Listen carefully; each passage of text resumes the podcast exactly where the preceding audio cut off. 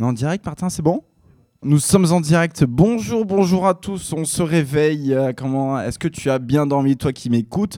Tu as peut-être les yeux piqués. Et oui, je ne suis pas tout seul. Je suis même assis, ce qui est euh, totalement différent des autres Show. Je suis avec le grand, le magnifique Hugo Elix. Bonjour. Bonjour. Ça va? Ça va bien et toi? Ça va. T'as bien dormi ce matin? Très bien. Très bien, bah écoute, on va. Alors avant de parler, aujourd'hui ça va être une grosse interview de 3 heures avec plein de morceaux, mais avant, ça, on va s'écouter Menu Blanche de Karen Costa parce que peut-être toi qui nous écoutes, t'as très mal dormi ce matin. C'est Baz, dans le Baz Bandek Show.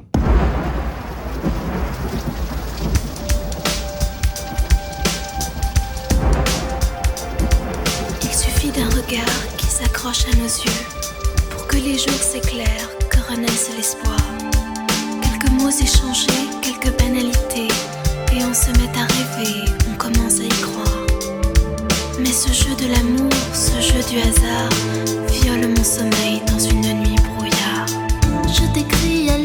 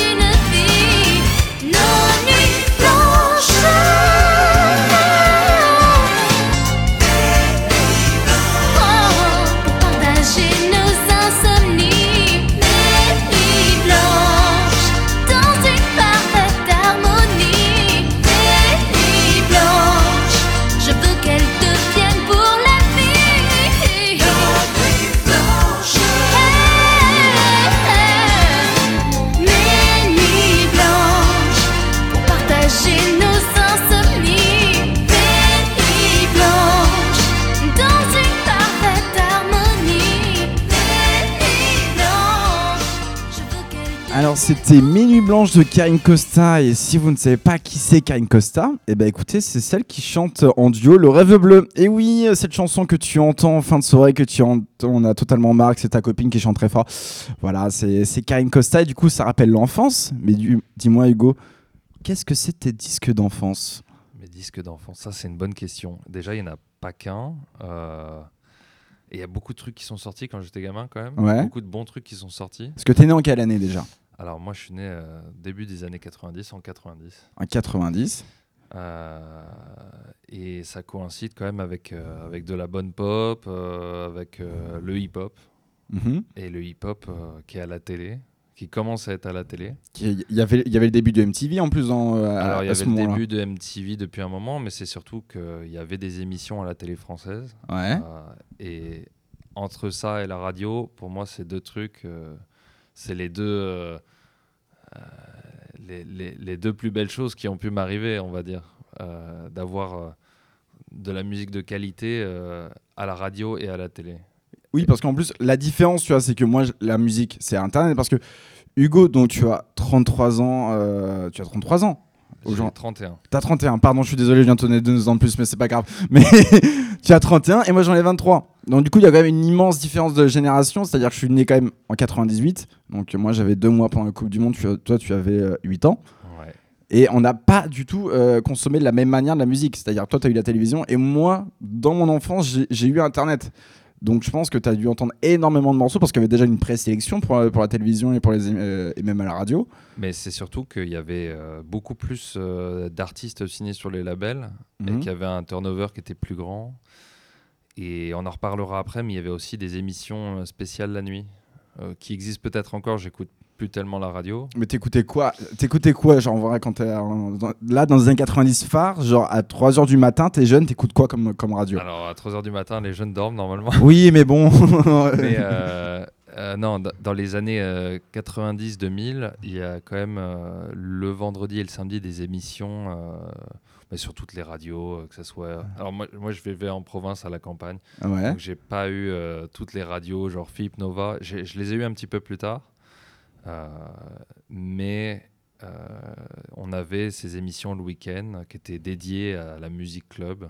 Ok. Et qui, j'en suis sûr, ont, ont participé à la, à la, passion de beaucoup de jeunes euh, pour le, la musique du club. Ok, mais c'était quoi Genre c'était Europe 1, RTL, des Alors, émissions Europe comme ça Europe 2 euh, était la Europe seule 2. radio. Et Europe 2 a beaucoup compté pour moi parce qu'ils Ah, avaient quand même des, des programmes euh, régionaux qui étaient très très bien. Ouais. Et ils ont passé pas mal de hip-hop, pas mal de pop, pas mal de dance le week-end. Ouais.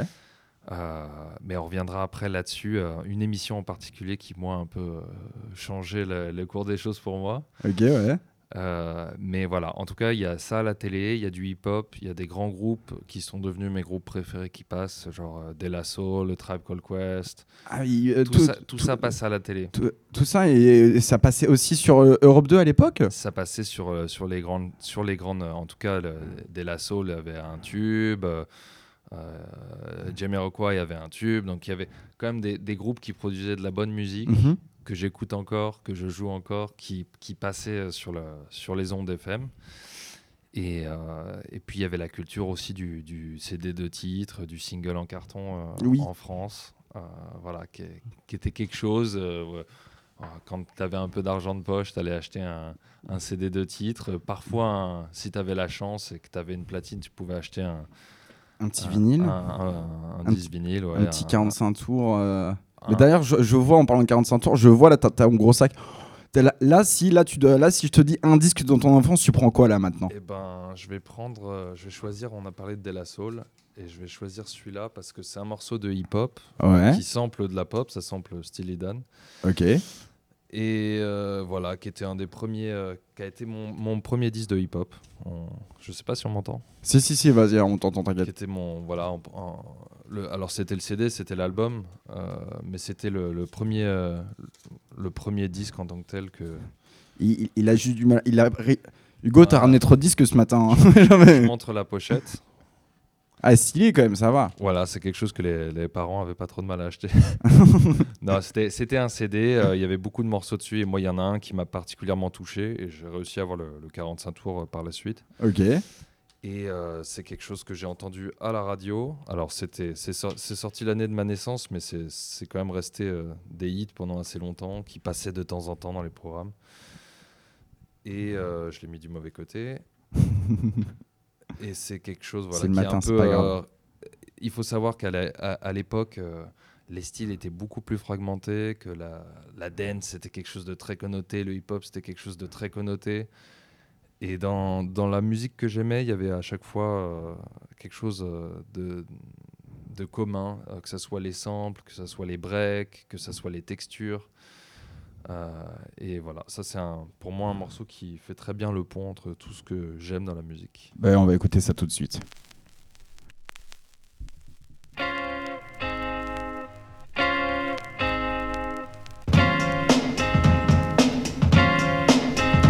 Greetings, girl, and welcome to my world of phrasing right up to bat. It's the daisy age, and you're about to walk top stage, so wipe your lottos on the mat. Hip hop love, this is, and don't mind when I quiz your involvements before the sun. But clear your court, cause this a one man sport, and who's better for this than plug one? Plug don't one. have to worry about me squashing other deals, cause they've already been squished.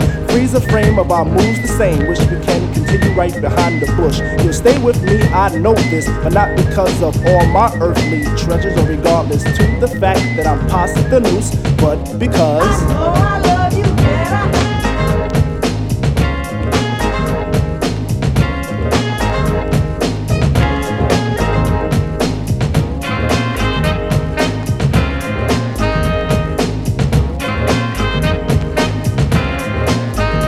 May I cut this dance to introduce myself as the chosen one to speak? Let me lay my hand across yours and aim a kiss upon your cheek. The name's Plug Two, and from the soul I bring you the daisy of your choice. May it be filled with a pleasure principle in circumference to my voice. About those other Jennies I reckoned with, lost them all like a homework excuse. This time the magic number is two, cause it takes two, not three to seduce. My destiny of love is brought to an apex. Sex is a mere molecule. In this world of lust that I have for you, it's true, true. I know I love you better.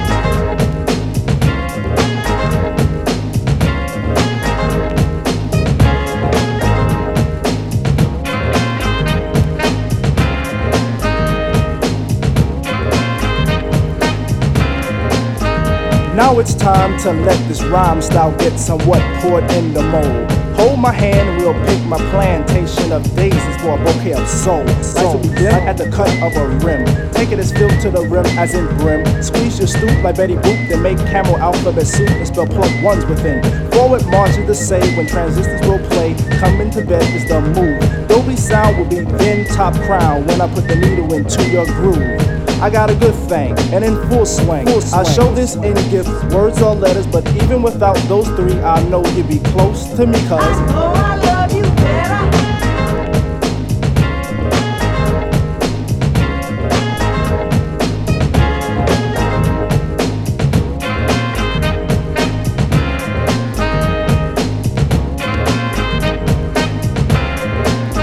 It's I again, and the soul that I send is taking steps to reach your heart. Any moment you feel alone, I can fill up your empty part. We can ascend till we reach daylight heaven, and in a spin we'll hit the top ten. Then we could meet Mr. Stucky and Pops Brother Lucky will preach, let the wedding, the wedding. Shot by an arrow of Cupid through a string of a G clef, my dear, I claim your death. And if you could hear me, by golly G, true Goy is ready for what you possess. We could live in my plug two home and on Mars where we could be all alone. And we make a song for two picture perfect things, and I sing of how. I know I love you better.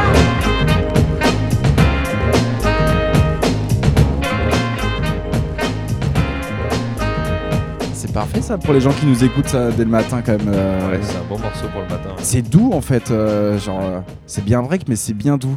Mais du coup avant tu, tu, tu me parlais tu me parlais d'ennui. Parce que la radio, euh, parce que du coup, tu étais jeune, et l'ennui en ce moment, il y a beaucoup de gens qui s'ennuient avec euh, tout ce qui se passe, avec confinement. Bon, maintenant, on peut sortir. Mais les, les gens se sont ennuyés, et, avant qu'on avant qu'on commence l'émission, tu me disais, on a pu réellement réécouter des vrais albums pendant l'ennui. Ouais. Et, et, du coup, bah, je pense que ce qui s'est passé de, de, ton côté, parce qu'on s'est tous un peu ennuyés là, ce, ce dernier temps, Mais Je sais pas si on s'ennuyait. Moi, je me suis pas trop ennuyé parce qu'il y avait, y, avait, il y avait du boulot, mais euh, ah bah t'as eu de la chance. Hein. Non, mais il, il- il fallait faire quelque chose, je pense, Oui, ou, bah, bien sûr. ou se reposer. Enfin, fallait prendre une décision là-dessus. Mais euh, c'est vrai que bon, voilà. Moi, j'ai commencé ma vie en ville et ensuite je suis parti euh, en pleine enfance à la campagne et c'était un truc auquel j'étais pas préparé. C'était aussi, euh, c'était hyper intéressant parce que ça, ça, ça a probablement euh, changé la façon dont, dont- dont je vois les choses maintenant. Euh, c'est très, ça, ça éduque quelque part. Mhm. Mais aussi, voilà, la, la meilleure leçon dans ma vie, c'était euh, tout simplement. euh, moi, j'étais pas un gamin de l'extérieur. Je faisais pas. J'ai eu du mal à m'intégrer avec les, les, les copains, tout ça à l'école. T'aimais pas, t'aimais pas l'école, t'aimais pas. J'aimais bien l'école, mais surtout j'aimais bien, euh, j'aimais bien la musique, j'aimais bien dessiner, euh, et et j'avais pas de problème à, à rester dans ma chambre toute la journée. Ok, ouais. Et j'ai voilà, j'ai passé énormément de temps euh, petit à écouter de la musique en dessinant. Et c'est les deux choses que, que j'ai fait plus tard dans ma vie parce que j'ai fait des études. J'ai eu la chance d'atterrir dans des études d'architecture. Et euh, ce qui n'était pas gagné venant de province non plus parce que c'était très. T'as dû, pa- dû passer les concours, des trucs comme ça hein Et c'était pas gagné pour, les, pour ceux qui n'étaient pas de Paris. Ah. Euh, Ça, ça, c'est méchant quand même. Je, je- je viens de province aussi, Damien, et ça, tu vois, ça, ça, c'est pas bien. Genre, pour moi, il faut aider quand même les gens qui viennent pas de province. euh, genre, pourquoi ce serait que les Parisiens qui peuvent être architectes? Bon, en tout cas, c'était euh, c'était un truc très parisianiste. On l'a senti dans les. Ah ouais. Mais euh, voilà, l'histoire de, de l'ennui, c'est que ça, ça te pousse à bah, faire ce que, ce que tu sais faire. Mhm. Et les deux trucs qui m'ont tenté, c'était. C'était bon, j'aimais beaucoup dessiner, mais surtout quand c'est quelque chose qui me passionne, j'ai du mal à. J'ai du mal à pas vouloir le faire moi aussi. Ok, je vois ce que tu Et veux la musique, c'était vraiment ça. Euh, je me suis dit, mais cette musique, avec, les, avec tous ces rythmes, tout ça, j'arrive à comprendre ce qui se passe. J'ai envie de le faire aussi. Mhm. Et, et j'ai commencé avec les, les magnétos, bah, comme euh, avec les magnétos et, et- et avec les disques, à voir ce qu'on pouvait faire, faire des boucles. Donc voilà, mon, mon arrivée dans, dans cette histoire de sampling, elle est, avant même de savoir qu'il y avait des machines, tout ça, Ok, ouais. c'était de, bah, de chercher euh, des sources où je pouvais euh, emprunter de la musique ouais. et faire des boucles. Alors il y a plein de manières de faire des boucles. Oui, parce que, euh, oui, parce que des boucles, c'est-à-dire, genre, quand t'étais gamin, genre, c'est quoi tes, tes premiers trucs Genre, t'es une boucle, c'est-à-dire? Bah, où, que- quelle source trouver quand on ne sait pas jouer de la musique? Moi, j'avais pas d'éducation musicale particulière, Ok. euh, mais j'avais. euh, il se trouve que il y avait des disques. ma mère a écouté des bons trucs, mon père aussi, mais on vivait pas ensemble, donc je l'ai su un peu par la suite. Mais bon, ça, mine de rien, ça façonne, et puis c'est peut-être dans notre ADN ou quelque chose comme ça. Mhm. Euh, mais euh, bon, il y avait quand même une- un terreau pour, euh, pour écouter de la, de la bonne musique. Ça, c'était, c'était indéniablement un plus. Et un jour, je me suis dit, bon, je vais, je vais chercher un petit peu dans, dans les disques. Et puis j'ai trouvé ce carton de disques qui, était, qui devait être à ma mère dans les années 80. Et elle avait franchement de très bons disques. T'as- t'as de la chance, toi. Écoute, euh, je ne sais pas comment elle en est arrivée là. Si c'est, ouais, voilà. Je sais pas ce qui l'a mené à la musique, mais euh, parce que c'était pas franchement dans, dans, dans l'identité de sa famille. C'était pas des grands mélomanes. Mais euh, elle avait des disques de musique brésilienne, de jazz. et ça faisait écho aussi à ce que, ce que probablement écoutait mon père. Ouais. Donc je me suis dit, bon, il y a quelque chose qui me parle là-dedans. Donc j'ai commencé à, à chercher un petit peu là-dedans. Ok. Bah, du coup, alors, c'est du coup, c'est un, un- Ah non, tu vas pas mettre ce disque-là au Je vais final le mettre après. Mais Tu vas le mettre je vais- après Je vais d'abord mettre un, un, un disque. Ouais, Euh, dis-moi alors. Qui, je pense, qui, voilà, qui était un de, un de ses disques. Euh, Ouais. Vous connaissez ce label, ECM, c'est un label de, de jazz européen Ok. euh, qui a eu beaucoup d'artistes, de, de Chick Corea à Keith Jarrett, euh, Christensen. Et puis il y a eu cet artiste brésilien qui, moi, a complètement changé ma vie, qui s'appelle Egberto Gismonte. Mhm. Et euh, je suis tombé sur un de ses disques. euh, où il a, on dirait Jésus sur la pochette. il a sa face en gros plan, avec Ok, ses ouais. cheveux longs, on dirait Jésus. Et je sais pas pourquoi je me suis dit voilà c'est ce disque là que j'ai envie d'écouter et puis ça m'a emmené autre part. Il y avait des morceaux de tous les tempos, il y avait des influences. C'est un disque mi années 70 euh, et il y avait de tout. Il y avait du- une très forte influence classique et j'ai appris par la suite qu'il avait eu, reçu des, des leçons de Nad- Nadia Boulanger qui est quand même une des grandes euh, Oui, je vois très bien. une des grandes euh, comment on peut dire enseignantes de la musique euh, dans le début du XXe siècle. Et, euh, et puis surtout, ouais, il y avait tout, des synthés, de- des influences. Mais, mais le disque, moi, je vais Alors ça, c'est un ça. autre disque. enfin. C'est un autre disque, mais je l'ai pris parce qu'il y, a un- il y a un morceau que j'aime beaucoup dessus. Et puis on voit un peu, la, la- on entend un peu la virtuosité de, la, voilà, de ce compositeur. On va écouter ça tout de suite. On peut mettre un petit extrait. ouais.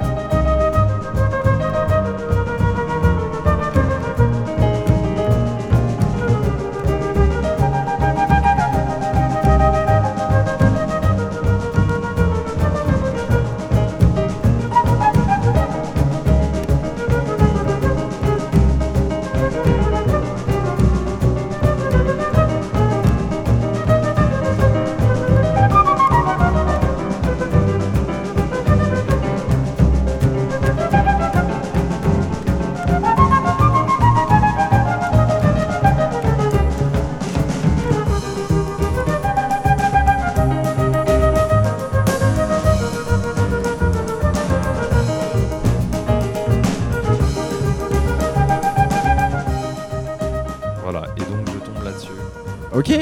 Et genre, t'as quel âge là à ce moment-là? Vraiment, je dois, je dois avoir euh, ouais, 10 ans, quelque chose comme ça. Et genre, et, et- et qu'est-ce qui se passe dans ta tête en mode. euh, Déjà, il y a, il y a- il y a tous les rythmes possibles et imaginables là-dedans. Ouais. Dans un disque comme ça.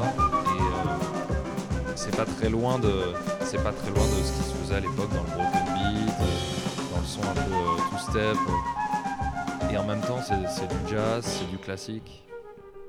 Ça vient du Brésil, donc il y a quand même tout un héritage musical. mhm. Moi, j'entends ça et ça me, Ça- ça me pète ça- un peu à la gueule. quoi. Ok, ouais, genre, t'es un peu en Voilà, et c'est le premier disque que je prends dans, dans ce carton qui, qui dort euh, au fond d'une pièce. Et, et, et tu les voles et tu, tu dis à ta mère que t'es un peu en mode. Est-ce que t'arrives devant ta mère, moi, qu'est-ce que c'est que ce disque ou tu, ou tu Non, le gardes non, pour toi je- Non, non, je, je, je pense que ça, ça contrariait personne. De toute façon, on n'écoutait pas énormément de musique euh, à la maison. Ouais. Ah. Euh, donc on écoutait assez peu de musique, parfois en voiture. Et euh, moi j'écoutais vraiment ça euh, en- dans, ma chambre, au fond de ma chambre. Et voilà, donc je tombe là-dessus et puis je, je cherche un peu les autres disques. Il y a beaucoup de choses, il y a du jazz, beaucoup, de, beaucoup de jazz. ouais. Et Oui. je pense que ça a vraiment... euh, Ce qui est un peu inspiré. Parce que si tu me dis jazz, euh, bah, moi ça me paraît logique. euh, En mode, quand on voit maintenant ta musique d'aujourd'hui, en tout cas dans tous tes plus gros EP qui a un peu marché, t'as ce truc un peu jazzy quand même qu'on qu'on sent à des je, moments. je pense que ça donne une idée de, de la manière de, de placer les instruments, de les sentir. euh, et puis ça donne aussi une idée de, du, du son. euh, comment est-ce que les comment est-ce que les instruments euh, jouent les uns par rapport aux autres. Mhm. Et ça donne une idée euh, harmonique de la musique assez particulière. Donc voilà, moi je bloque un peu là-dessus. Et le hip-hop euh, que j'écoute, il sample de la soul, du jazz. Oui. euh, et de la funk. Et du coup, voilà, moi dans, dans ma tête, il y a ce. Il y a ce truc là qui. qui... Mais alors, je te, je te rejoins là-dessus parce qu'en en étant gamin aussi, j'ai aussi découvert le jazz. Alors, avec des disques euh, de mon côté parce que moi, des vinyles, en fait, euh, j'ai vu des vinyles très tard dans ma vie. Je ne sais absolument pas ce que c'est. Quand j'ai vu c'est quoi ce truc noir qui tourne, euh, j'ai pas grandi avec ça. Et moi, c'était CD directement. Mais en fait, c'est mes parents qui ont mis. alors, mon grand frère qui écoutait énormément Nova là, dans la voiture. Et un jour. de Nova. Mais il y a Nova, mais genre, c'est. Heureusement que j'ai un- moi, j'avais un frère qui était batteur. Et, euh, et du coup, mon frère un jour met TSF Jazz. J'ai 10 ans et je tombe amoureux de, de- de cette radio en fait. Et en fait, on faisait énormément de voitures quand on est en vacances. Et des fois, pendant 4-5 heures, J'étais le seul gamin qui demandait bien, mais TSL Jazz. Et, euh, et maintenant, c'est devenu un réflexe, même quand je prends un Uber. Et en fait, mes parents me regardaient et je me faisais un peu moquer à l'école parce que on me sait, tu ah, t'écoutes quoi. Ah Non, mais, euh, Ah, mais voilà, moi c'est aussi un truc, c'est que. euh, alors c'est drôle parce que, euh, étant gamin, mes, mes copains à l'école me disaient Mais qu'est-ce que c'est que ces merdes que t'écoutes là? Bien sûr. Le, le- le truc euh, dans mon coin c'était plutôt le rock, donc euh, ça écoutait plutôt du rock. Et, euh, et moi j'arrive avec ce son là, avec ce hip hop, avec cette dance. euh, parce qu'après il y a la, la dance qui rentre vraiment dans ma vie assez tôt aussi. Mhm. Et c'est dur de l'expliquer, c'est dur aussi. euh, bah, tout le monde aujourd'hui, tu vois, il y a des disques qui sont accessibles, il y a des disques qui sont moins accessibles, et parfois je les aime aussi.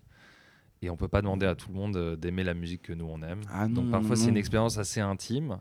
Et la radio fait ce job de, de mettre un peu tout ça euh, Oui, t'obliges parce que. euh, en exergue euh, ensemble, quoi. Non mais ça, ça, je suis totalement d'accord mais, euh, mais moi je te jure vraiment ce, ce coup de TSF Jazz dès le matin là c'était je me souviens mon père qui me regarde en mode mais t'aimes ça toi? Mais t'es t'es qui- qui- qui- t'es bizarre quoi genre mais euh, du coup qu'est-ce qu'on va écouter ensuite après dis-moi Hugo? Alors pour rester dans le jazz, ouais Et, c'est un morceau que, voilà, c'est le côté de mon père. Il, est- il écoutait beaucoup euh, le jazz de Impulse, Coltrane, Sanders.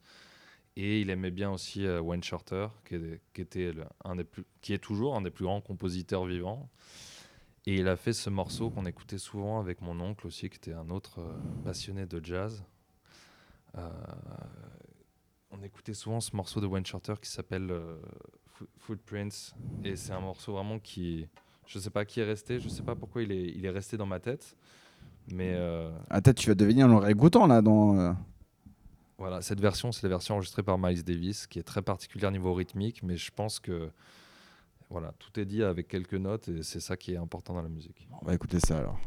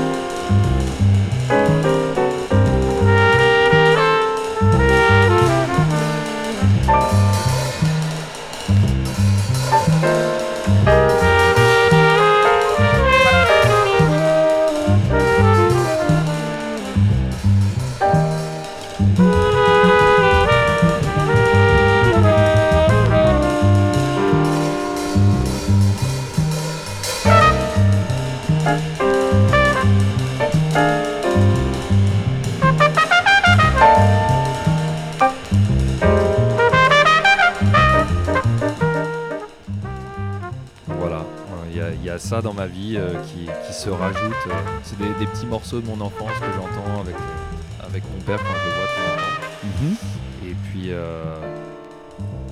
et puis tout ça commence à faire sens à un certain âge parce qu'on se dit, on, on se pose pas la question de qu'est-ce que c'est le rock, qu'est-ce que c'est le jazz, on entend juste de la musique qui nous plaît. Et moi, ces accords-là me plaisent. Et je vais, je vais jouer un dernier disque pour un peu euh, faire le lien de tout ça, mais euh, mon père était très très fan euh, de ce groupe anglais culte qui s'appelle Soft Machine. Ok oui je vois très bien. Euh, qui était qui est le groupe de Robert Wyatt qu'il aimait beaucoup euh, et qui est, qui est un groupe voilà qui a fait un peu la fusion mais sans faire la sans faire de la fusion. Ok. Qui a, qui a mélangé toutes les influences rock jazz et qui en a fait euh, quelque chose d'assez unique dans une scène qu'on appelle la scène de Canterbury. Ok. Du nom de la ville en Angleterre.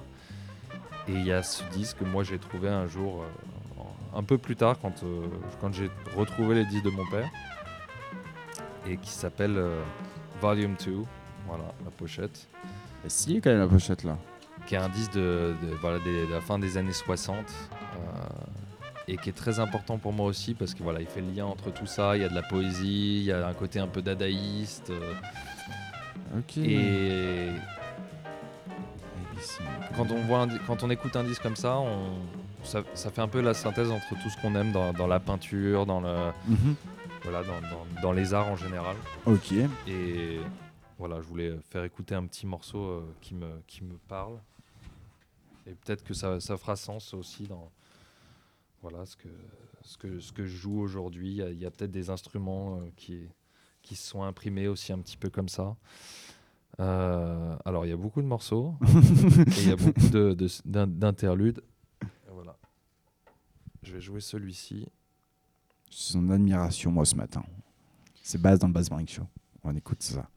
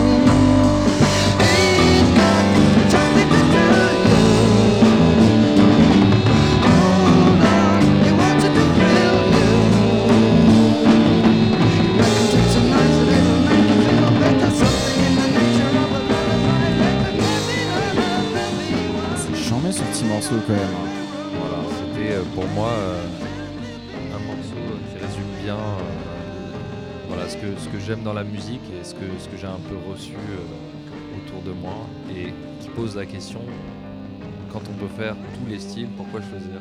Oui, bien sûr. Parce que euh, voilà, c'est quand même quelque chose à l'époque, euh, jusque dans les années, euh, la moitié des années 2000, quand même, on écoutait euh, un disque d'un style, on aimait un style, et c'était dur d'en sortir. Moi, j'ai connu beaucoup ça après dans, dans les milieux où je travaillais dans la musique. C'était très dur d'être entre différents styles et de faire valoir toutes, ces, toutes ces influences. Et maintenant, c'est très fluide, c'est très facile, mais à l'époque, c'était encore quelque chose d'assez euh, nouveau. Ok, bah écoute, on va enchaîner là, c'était ta petite enfance là avec euh, ces trois disques. On va enchaîner avec un petit morceau, un peu de transition, euh, parce que là on parlait beaucoup de jazz. C'est un morceau de Richard euh, Earnshaw, Chloé Weaver. Je ne sais pas si tu connais Richard. Non. Tu connais- je Bah c'est alors c'est un peu du nouveau. C'est un peu du nouveau jazz, c'est c'est pas mal. euh, ça, c'est bien pour le matin, c'est bien pour le bass band show.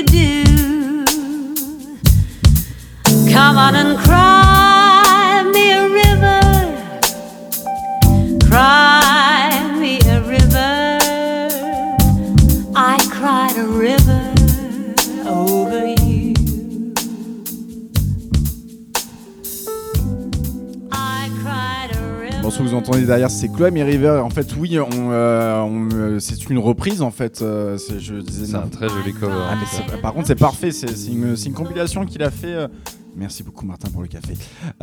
Mais c'est une reprise parfaite. Mais du coup, c'est la transition. On va parler un peu de ton adolescence, Hugo. Mais ça, ça justement, c'est typiquement le, le genre de son que j'aimais bien euh, quand j'étais ado. Ok. Et euh, ouais, tous les, tous les gars, genre Dwele, euh, tout ce, tout ce RB un peu jazz, euh, j'aimais beaucoup. Ah, c'est parfait ça. Mais, mais alors, du coup, donc l'adolescence où t'es un peu seul chez toi, euh, tu écoutes beaucoup de disques, tu dessines, tu, tu, fais, tu découvres beaucoup de choses.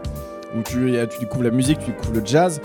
Euh, mais la première question qui me vient, c'est comment, genre, euh, parce que tu, me- tu me disais, euh, tu m'as dit, euh, alors, hors antenne, euh, que tu as commencé la, la production très jeune. Qui est- En fait, j'appellerais pas ça de la production, mais j'ai commencé à, à vouloir faire de la musique assez vite. Mhm. C'était très frustrant pour moi d'entendre tous ces sons et de pas pouvoir en faire moi-même. Ok. Et je pense que ça reste toujours aujourd'hui la, la motivation première. C'est quand tu as créé, ça sert à ça, ça sert à dire quelque chose. Euh, c'est toujours mon moteur aujourd'hui. Quand j'ai rien à dire, je fais pas de disques. Il y, a des- il y a des gars voilà, qui font 10 000 disques par an. Moi, je fais beaucoup de musique aussi, mais j'ai pas forcément envie de sortir de la musique si j'ai pas quelque chose, si ça crée pas un ensemble, Si, un si- corpus. si c'est pas une envie ou même d'exprimer une émotion, je pense euh, peut-être, non? Ouais, et puis parfois on a juste envie de, voilà, de, de, de- ouais, de, dire quelque chose à travers la musique et de, c'est un- un- une envie assez primaire. Mhm. Et pour moi, c'est ça qui me manquait à cette époque-là, c'était d'écouter cette musique, mais de pas pouvoir participer, quoi. Ok, je vois, je vois. Et, et Mais- voilà, et, et mes, et mes goûts s'aiguisaient aussi. J'entendais de plus en plus de choses et je faisais de plus en plus le lien avec, euh, avec ce que j'avais écouté euh, gamin, avec, avec ces disques que je découvrais.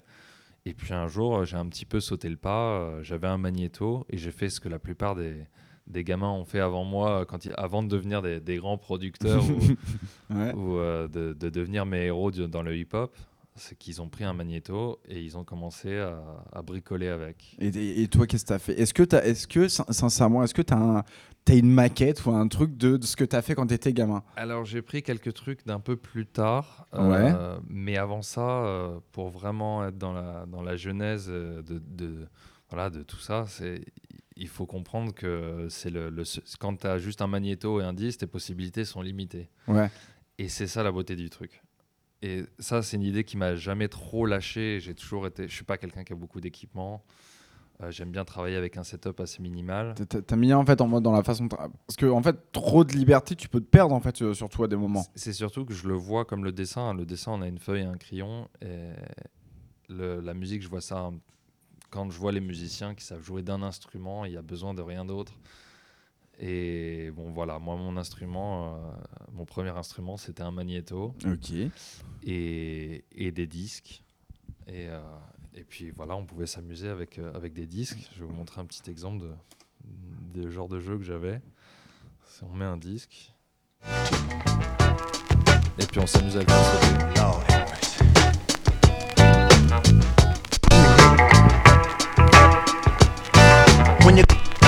little girl, little girl, you sure can cook. Little girl, little girl, little girl, little girl, you sure can. Voilà, et on fait des boucles comme ça. Tu faisais des boucles comme ça on- quand on peut faire comme ça, sinon on le fait sur la cassette. Ah, On moi- s'amuse à faire sauter le disque, à le mettre à l'envers. Ah, mais moi je suis un peu sur le cul, je savais pas qu'on pouvait faire ça en mode genre parce que ce, ce truc de sautement tu vois de vinyle parce que moi je l'ai connu quand on DJ, tu sais c'est ah putain il y a trop de poussière tu vois. Mais du coup tu vraiment tu en fait tu passais tes journées chez toi à prendre la cellule à la remettre en mode samplé. Pour trouver des boucles, et puis parfois Ouais. il y a des, des- au hasard des disques qu'on arrive à, à faire sauter en rythme. Putain, mais moi je trouve ça génial en fait. euh, la- Et, on, et on apprend à séquencer comme ça quelque part. On fait un edit en live.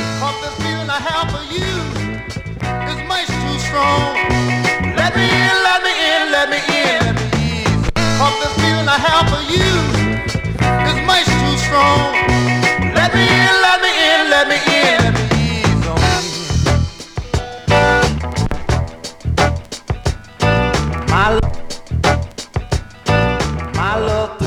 En fait grand Master Flash. Non, mais c'est des, des tricks un peu, un peu cons, mais euh, voilà. Quand on, a, quand, quand on a ça comme matériel, Ouais.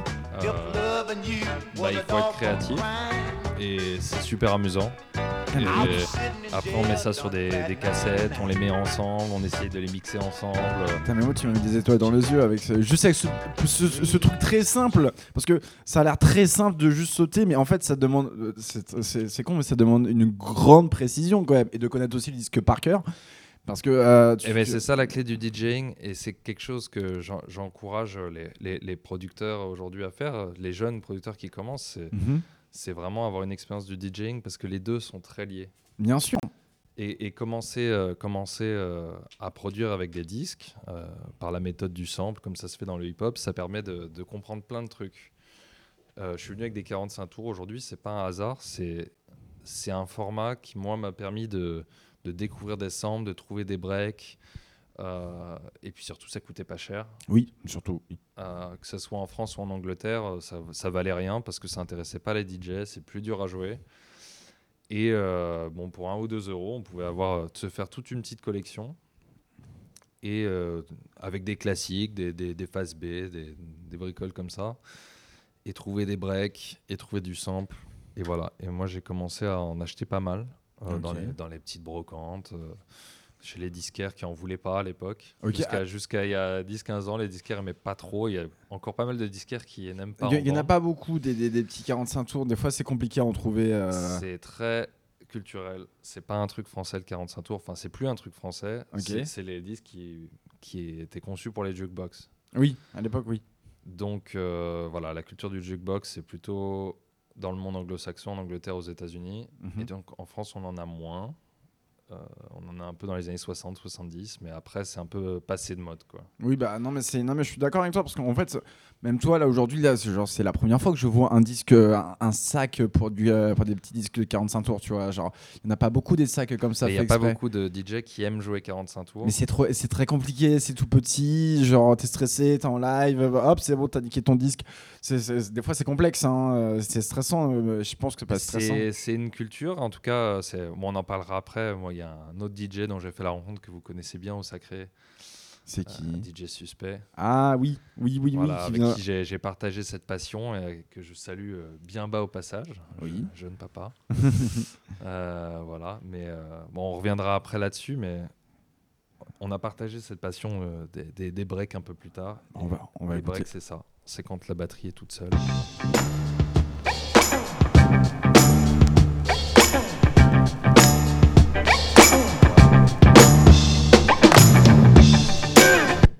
Juste avec ça, on a une boucle. Alors parfois, il y a aussi des breaks qui sont isolés Ouais.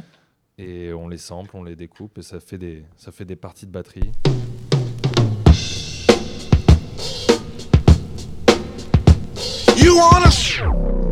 Voilà, Et on a un break, on peut le boucler, on peut mettre une autre partie dessus, mais on a une batterie. Ok. On peut juste prendre la caisse claire ou juste prendre le charlet ou juste le kick.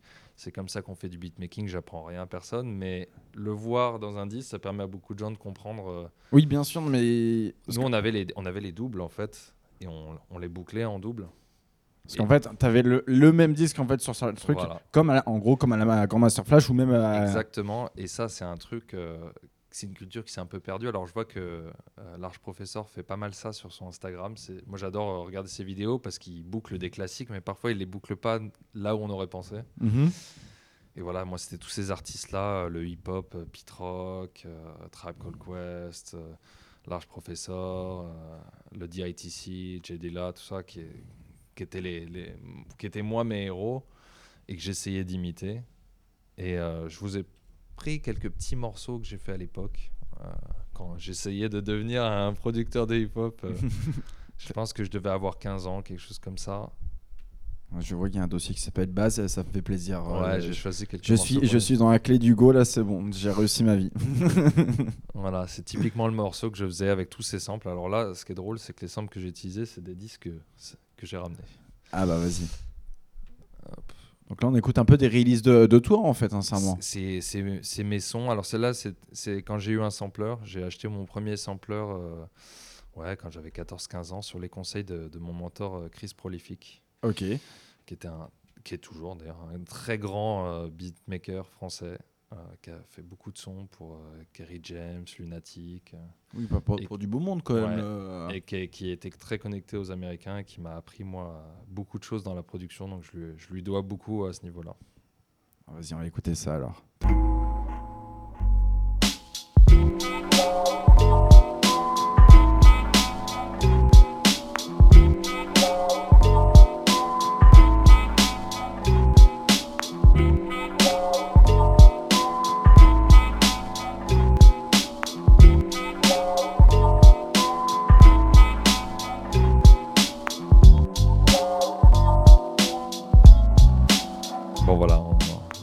Une imitation euh, beat-rockienne. Non, mais attends, mais t'avais 15, euh, t'as, t'as 15 ans quand même, tu Ouais, fais ce quin- morceau-là. Genre, c'est, euh, 15-16 ans, ouais, quelque chose comme ça. Jamais- Mais j- J'étais hyper fan de tous ces trucs-là et ça me, ça me frustrait de pas savoir faire cette musique.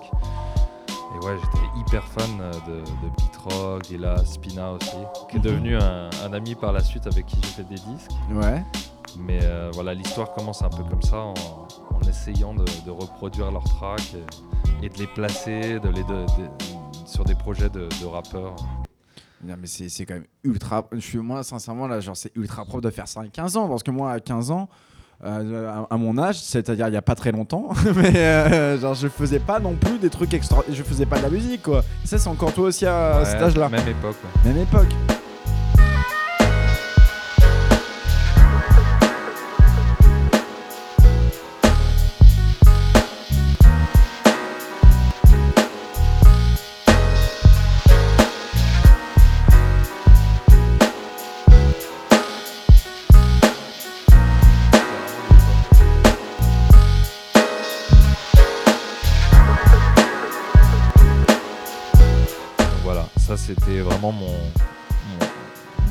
Dans la production.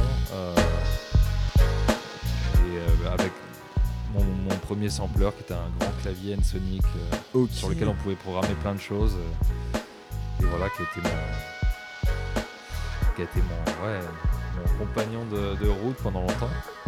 Mais, mais du coup, alors, la, la grande question, que, parce que tu as 15 ans, tu, quand- tu étais fan de hip-hop, tu fais des prods de hip-hop qui sont d'ailleurs géniales, hein, sincèrement, tu pourrais les revendre et tu pourrais faire un album release. Mais les tracks du Goelix à 15 ans, euh, moi j'achète direct. Mais comment est passé, genre, parce que tu me parles de jazz, de hip-hop, mais comment est passé le club? Qu'est-ce qui. qui- qui- qui- Alors, pour moi, j'ai jamais fait la différence entre tout ça. Euh, le hip-hop, c'est plus facile d'apprendre à le produire parce que c'est pas facile de le faire, mais c'est la, la production. Bon, voilà, c'est des samples, des boucles. Puis au bout d'un moment, on commence à les mélanger, à les, le faire différemment. La, la- la musique de club, j'osais pas trop m'y frotter, mais j'en écoutais beaucoup. Et il y a une émission moi, qui a un peu changé ma vie, euh, C'est laquelle? qui était sur Europe 2, qui s'appelait Damax. Et c'était Domenico Torti Ok, je connais pas du tout. Qui était, euh, qui est un, qui était un peu le, le disciple euh, de Dimitri from Paris. Euh, et, qui, euh, qui avait cette émission où il invitait tout le monde, la French Touch, les DJ japonais, les DJ américains. Et lui et son, son ami euh, Bibi qui avait l'émission Better Days sur Énergie. Voilà, c'était mon, mon samedi soir. euh, J'écoutais ça, j'ai tout enregistré sur cassette, donc je pouvais réécouter. T'as encore les cassettes aujourd'hui. Ah la vache, tu dois avoir des exclus toi. Et ouais, ouais, il y a beaucoup de trucs qu'on pouvait entendre que là parce que les, les DJ envoyaient leurs promos, leurs CD. ok, ouais. Et parfois, c'est des morceaux qui sortaient pas. donc, euh, Ah, c'était un peu le, le- le nouveau internet parce que ça me fait penser, euh, tu vois, maintenant, les, les, les, euh, quand je te dis, on- toi et moi, on n'a pas du tout, du tout, du tout, du tout consommé la, la même. euh, parce que bah, déjà deux générations différentes. Moi, j'ai eu la chance, moi, d'avoir internet pour trouver de la musique. Mais euh, parce que maintenant, les, les, nouveaux, les DJ, euh, on a toutes les plateformes, on a YouTube, on a des chaînes euh, exprès sur YouTube en fonction de ton style musical. Euh, ça me fait penser comme la chaîne Awesome ou des choses comme ça. Juste après, on a tous on a Spotify et la radio, mais ce qui est le, le, le plus avec la musique électronique, c'est que euh, la house ou des trucs comme ça, ces musiques-là, moi sincèrement, la house, j'ai découvert ça il y a 5 ans. Je Bah. ne savais pas ce que c'était. Je viens de province, d'Amiens, en Picardie. hein, c'est- c'est difficile de, c'est- difficile d'avoir accès à cette musique si on va pas au club déjà. C'est- ça, mais, mais même en province, c'est compliqué parce qu'à la radio, ce sont des- c'est le morceau qui ne passe plus. Non, et qui passait déjà pas beaucoup à l'époque, à part un ou deux titres, genre euh, euh, you, don't, you Don't Know Me de, de Armand Velden. Ah oui, bah ça, ça, ça, c'est un qui tube. un hein. tube radio et qui avait été édité pour la radio en 4 minutes. Mais à part ça, ouais, il n'y avait pas énormément de choses. Donc euh, peut-être euh, Super Funk, euh, les Daft Punk, enfin la, French Touch avait réussi à faire un, un bon compromis entre musique de radio et. Mais voilà, c'était à peu près tout ce qu'on avait. Et avoir ces émissions du, du vendredi et du samedi dans lesquelles il y avait beaucoup plus et encore plus, ça m'a permis de, de connaître des titres. Et je vais en jouer un qui, voilà, moi qui m'a complètement traumatisé à l'époque. Dans Euh, quel sens c'est ta trauma bah, C'était tout ce que j'attendais dans la musique. Euh, Mais il t'a fait peur Il t'a fait quoi le disque? Il m'a, il m'a bien secoué. Ouais. J'étais addict à ce titre. Ok. Euh, et puis j'ai fini par. euh, c'est drôle parce que la, la chanteuse dessus, euh, c'est Andy Davenport, euh, qui est une chanteuse américaine qui était dans le groupe de Brand New Heavies, qui est un groupe mythique du jazz funk du dé- début années 90, Asie Jazz, tout ça. Et que j'ai fini par rencontrer, qui est, qui est une bonne amie maintenant, mais bon. Ah bah trop bien ça. Bah, Voilà. Et je lui ai parlé de ce titre. Moi, ce, ce titre m'a complètement. Ah bah vas-y. Dance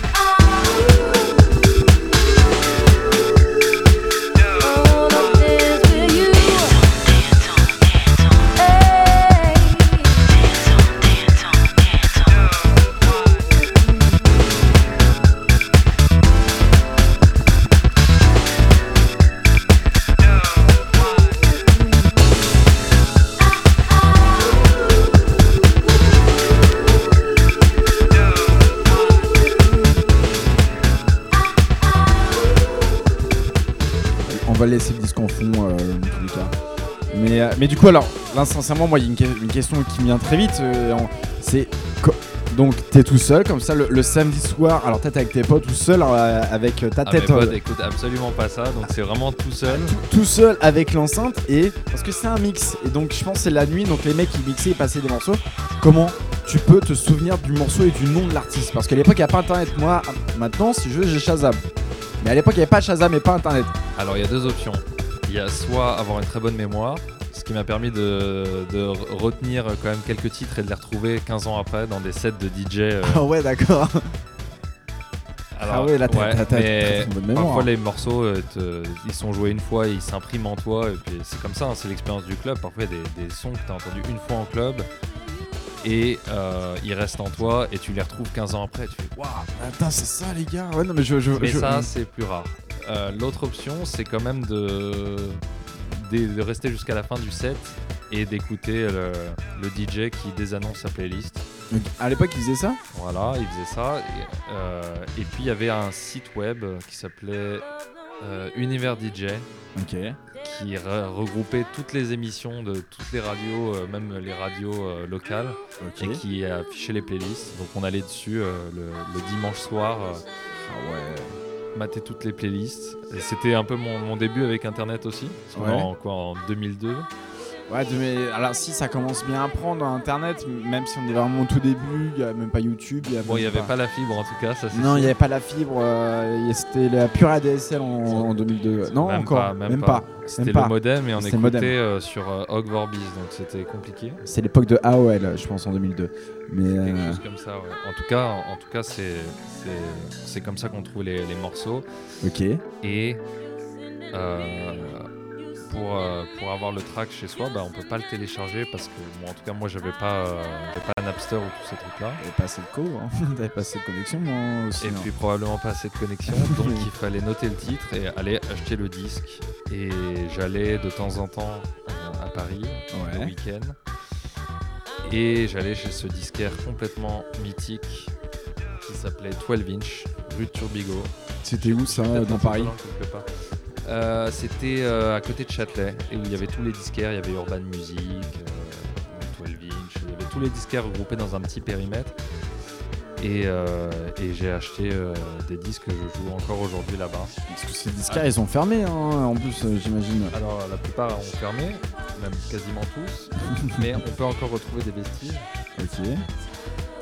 Et donc voilà, il y a- ça c'est l'étiquette. euh, Si vous tombez sur des, des- des disques à Paris avec cette étiquette-là, ça vient de chez 12 Inch. L'étiquette Avec- qui est ici là. L'étiquette là, la petite étiquette, on la met sur le côté. Voilà, donc euh, vous avez un petit morceau de, de 12 Inch si vous tombez sur ces stickers à Paris. Ils ont quand même vendu beaucoup de disques. Ouais. Et je les salue au passage parce que c'est- ce sont de, de bons amis, euh, Luc et Manu. Ils Et ont, pas, ils ont et- pas envie de réouvrir un magasin Ah, j'adorerais, ils ont, ils ont d'autres boulots depuis. Oh. Ils sont très bons dans ce qu'ils font, donc euh, tant mieux. Et euh, ouais, il y avait beaucoup de, de DJ qui passaient dans leur shop, beaucoup de grands DJ qui passaient dans leur shop. T'as vu qui dans les grands magasins à l'époque? Alors, je me souviens que j'ai vu des DJ américains, il me semble que j'ai vu les Masters at Work, j'ai vu Dimitri, Ah j'ai vu euh, beaucoup de gens passer. Et puis un jour, euh, et je sais qu'à l'époque, il y avait DJ Deep qui avait son studio en dessous du magasin Ok. et qui construisait les premiers, euh, les premiers euh, DJR avec Jérôme Barbet. euh, À l'époque, ils, con- ils- construisaient déjà ces DJR. Ces ils, ils avaient le, le premier qui était le prototype. En- dans les années, ouais, bah Dans oui, les années fait. 2000, ouais, oui, 2002, ça, ça me paraît, 2003. ça me- ça me paraît logique en fait. Voilà, on en Du coup- profite pour saluer euh, Cyril. Bon, bonjour Cyril. Mais attends, mais du coup alors, on est en donc on est en 2002, 2003, 2004. Genre ouais, début début 2000, euh, je pense. euh, Ouais, on est en 2002 et un jour, euh, je, me- je me dis, euh, mais moi j'ai envie d'aller voir comment c'est fait. Donc j'envoie un mail à Domenico qui est à l'émission et puis il me dit, ah bah vas-y, passe, le studio de Europe 1, Europe 2 sont rue François 1er. Trop Donc, sympa je, ça. donc, je suis passé, j'ai j'ai encore la photo quelque part, mais on me voit avec ma, ma, ma, ma bouille de, de 12-13 ans euh, au studio, devant le, de- devant le studio Europe 2 avec eux. Ok. Et voilà, et euh, je vais jouer un, un autre morceau dans la, dans- en connexion avec ça. Vous connaissez tous Dimitri from Paris. Bien sûr. Il a sorti ses fameuses compiles euh, Respect is Burning avec le, la- le logo Playboy, euh, de fameux Playboy Mansion. Mhm. Et il y avait un morceau justement de Domenico dessus, un edit. euh, de- du groupe de hip-hop Stetsasonic, qui est le groupe de Prince Paul qui a produit De La Soul. Alors, les disques sont blancs, donc je sais pas quelle face est laquelle. Donc, ça va être. euh, ça va être- Petit disque indépendant. ouais, c'est le test pressing en fait, C'est le test pressing ça? Ah oui. avec, le, avec la, la- la fiche où, fallait, où on pouvait donner son avis, faire des feedbacks. Ah, euh, c'est pas vrai, on pouvait faire ça? Voilà. Mais moi je découvre des... J'ai l'impression de la vache. Hop, quand même écouter au casque.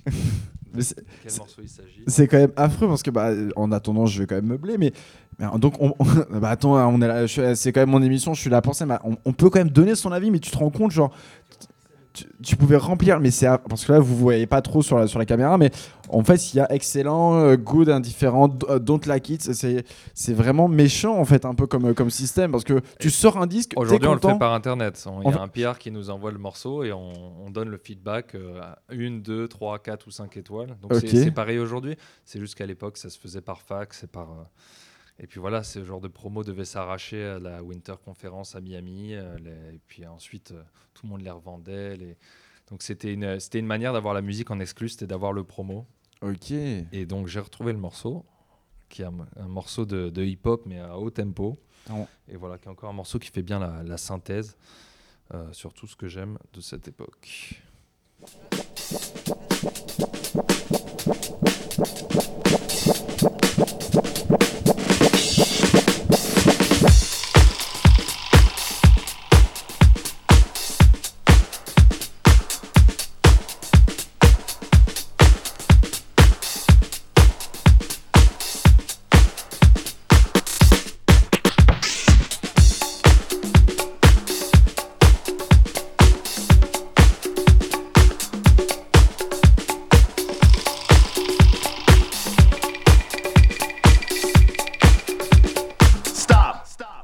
Talking all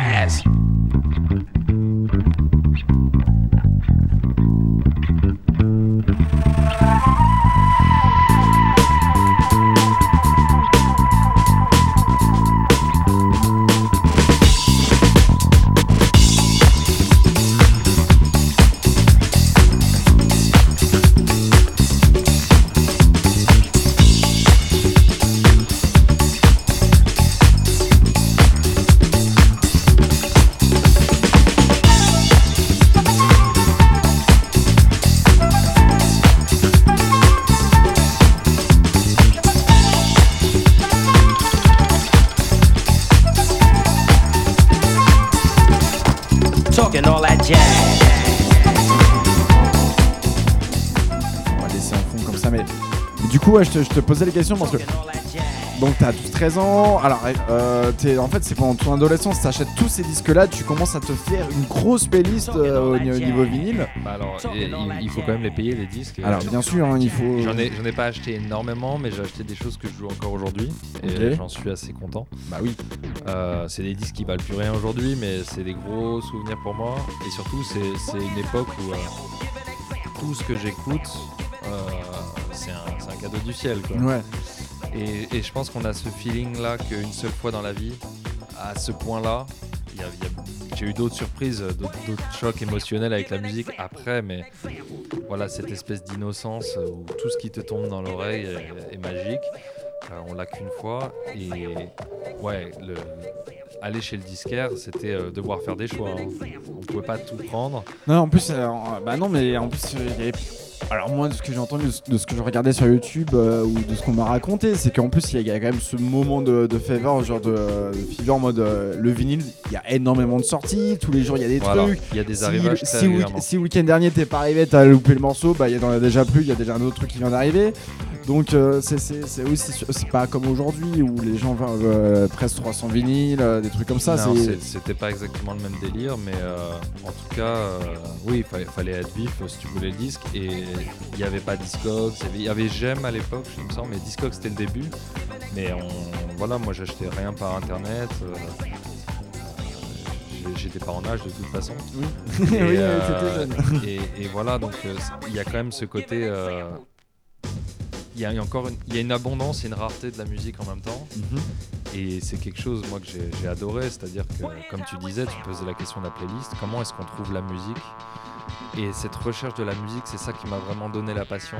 C'est ça qui m'a donné vraiment envie d'investir là-dedans. Pas, pas, pas, euh, financièrement, plutôt d'investir mon temps et mon énergie dans, dans la musique. Mais du coup, alors, la recherche, parce que moi, si tu parles de recherche de musique, moi, ça me fait penser clairement, bah, du coup, au métier de, de DJing, qui, quand même, le but, c'est de chercher des morceaux. Est-ce que, en entendant de la house, en entendant aussi des mecs mixer euh, la, nuit ou passer des morceaux, est-ce que tu commences à avoir envie un petit peu de, vouloir mixer ou de toucher réellement des platines à une table de mixage, des choses comme ça? Bah, en fait, comme je l'ai expliqué avant avec les, breaks, euh, c'est quelque chose que j'apprends à faire pour faire de la production. Donc euh, j'apprends à mixer les choses ensemble, à les faire tourner au même tempo. Mais c'est vrai que quand on n'a pas l'expérience du club, on peut pas s'improviser DJ. Et c'est quelque chose qui m'a pas tant chatouillé que ça, comparé à d'autres parce que j'étais pas intéressé d'être d'être, euh, au centre de ce truc-là. Par contre, c'est vrai que c'est un, plaisir immédiat. C'est- suspect qui m'a dit ça une fois et ça me, j'y pense souvent. La production, c'est cool, mais ça n'a pas le côté immédiat de. Oui, bah, tu, tu vois la réaction, quoi. C'est un peu comme l'improvisation et la, et la composition en, en musique, c'est c'est, euh, en accéléré et en décéléré. Et pour moi, le, voilà, le DJing, c'est tout en accéléré et la, production, c'est une manière de, poser un peu le truc. Je, peux, je peux faire la métaphore avec le, théâtre et le cinéma parce que euh, ils ont fait énormément de théâtre, j'en ai fait pendant 16 ans. Euh, et aussi des films et tout. La différence, c'est quand tu fais un court métrage ou un long métrage, c'est que travailles la chose, etc.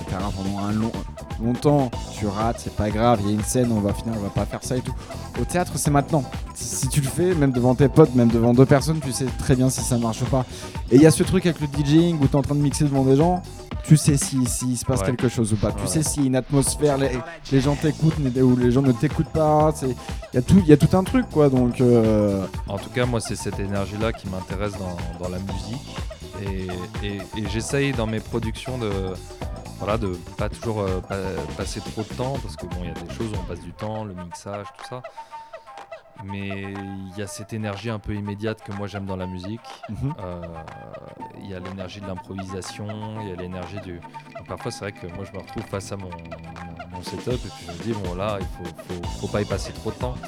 Et plus tard, en travaillant avec les Américains, en ayant la chance de collaborer avec eux dans les studios, tout ça, j'ai vu qu'ils avaient quand même un, un feeling beaucoup plus immédiat, moins cérébral, beaucoup plus euh, instinctif. Et c'est ça qui me parle moi dans la musique. C'est c'est bien d'être un bon producteur, mais c'est c'est mieux d'être un bon un bon DJ, un bon euh, un bon être dans le musicien en fait. être dans le présent en fait surtout je pense. C'est ce qu'on demande à un musicien ou un, ou un, ou Il un doit y DJ. avoir de ça. Ouais, il doit avoir de ça. de la présence en fait sûrement être dans- l'instantané je pense. Après, euh, tout, tout, euh, tout, a son- tout a ses bons côtés. hein. On, peut, on peut avoir une musique qui a mis énormément de temps à sortir, qui a été vachement réfléchie et qui est très bien, qui a ses qualités grâce à ça.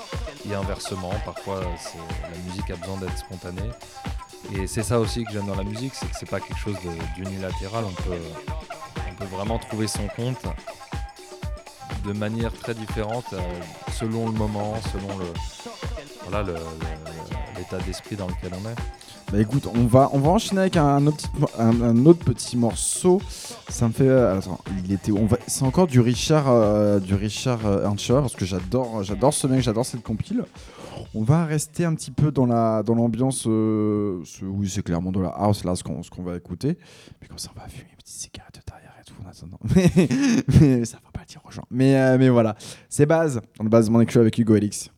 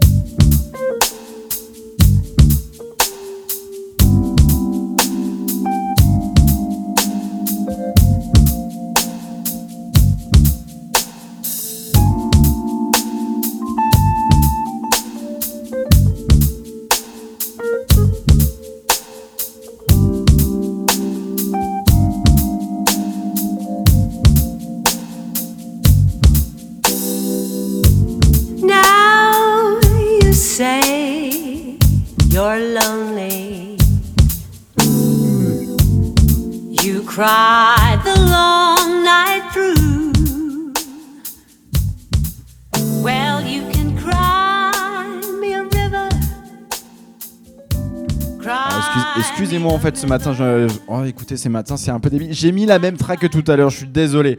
C'est l'autre Richard, je, je, je, je m'en excuse absolument. Voici la bonne enfin.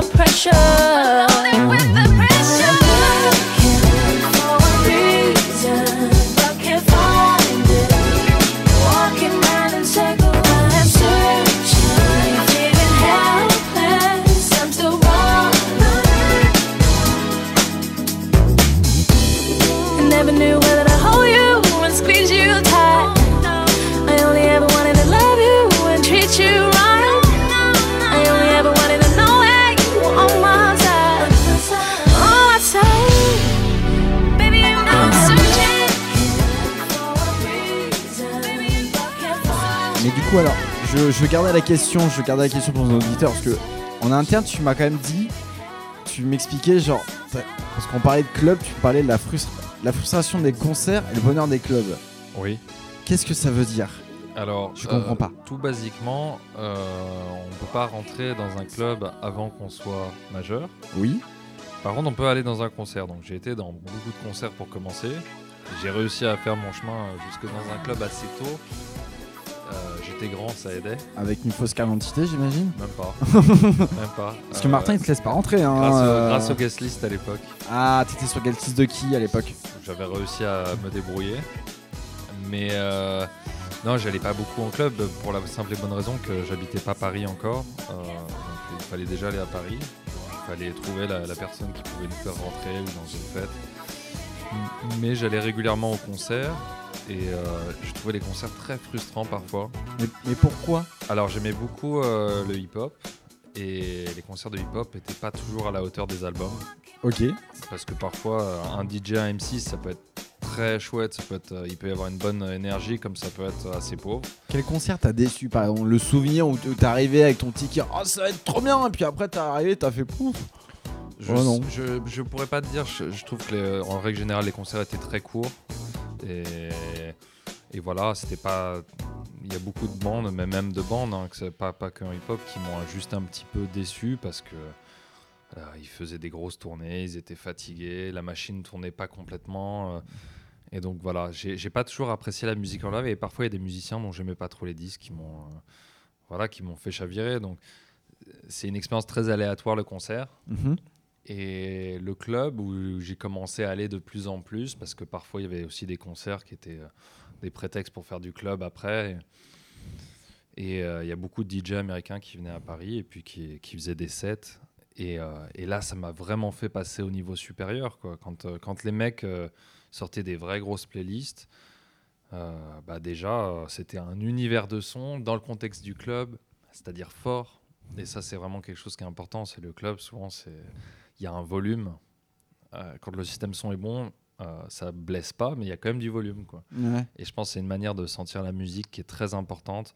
Notre musique, elle est faite pour le club. Euh, et avoir une bonne expérience du club, ça fait, un- ça fait de meilleurs producteurs. Mais alors, bah, c'est très bien que tu dises producteur parce que je vais rebondir, je vais rebondir dessus.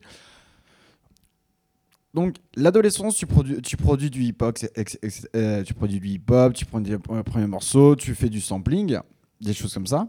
Mais à quel moment tu t'es dit dans l'idée, je vais commencer à, à produire un peu donc, bah, la musique électronique? Est-ce qu'on, oui, ça reste de la musique électronique, mais en mode un peu de la house. À quel moment tu te dis dans, dans ta vie en mode, je vais envie de faire ça? Est-ce que c'est venu naturellement? Non, c'est venu, c'est venu plus tard. En fait, le, le truc, c'est que je faisais beaucoup, beaucoup, beaucoup de musique.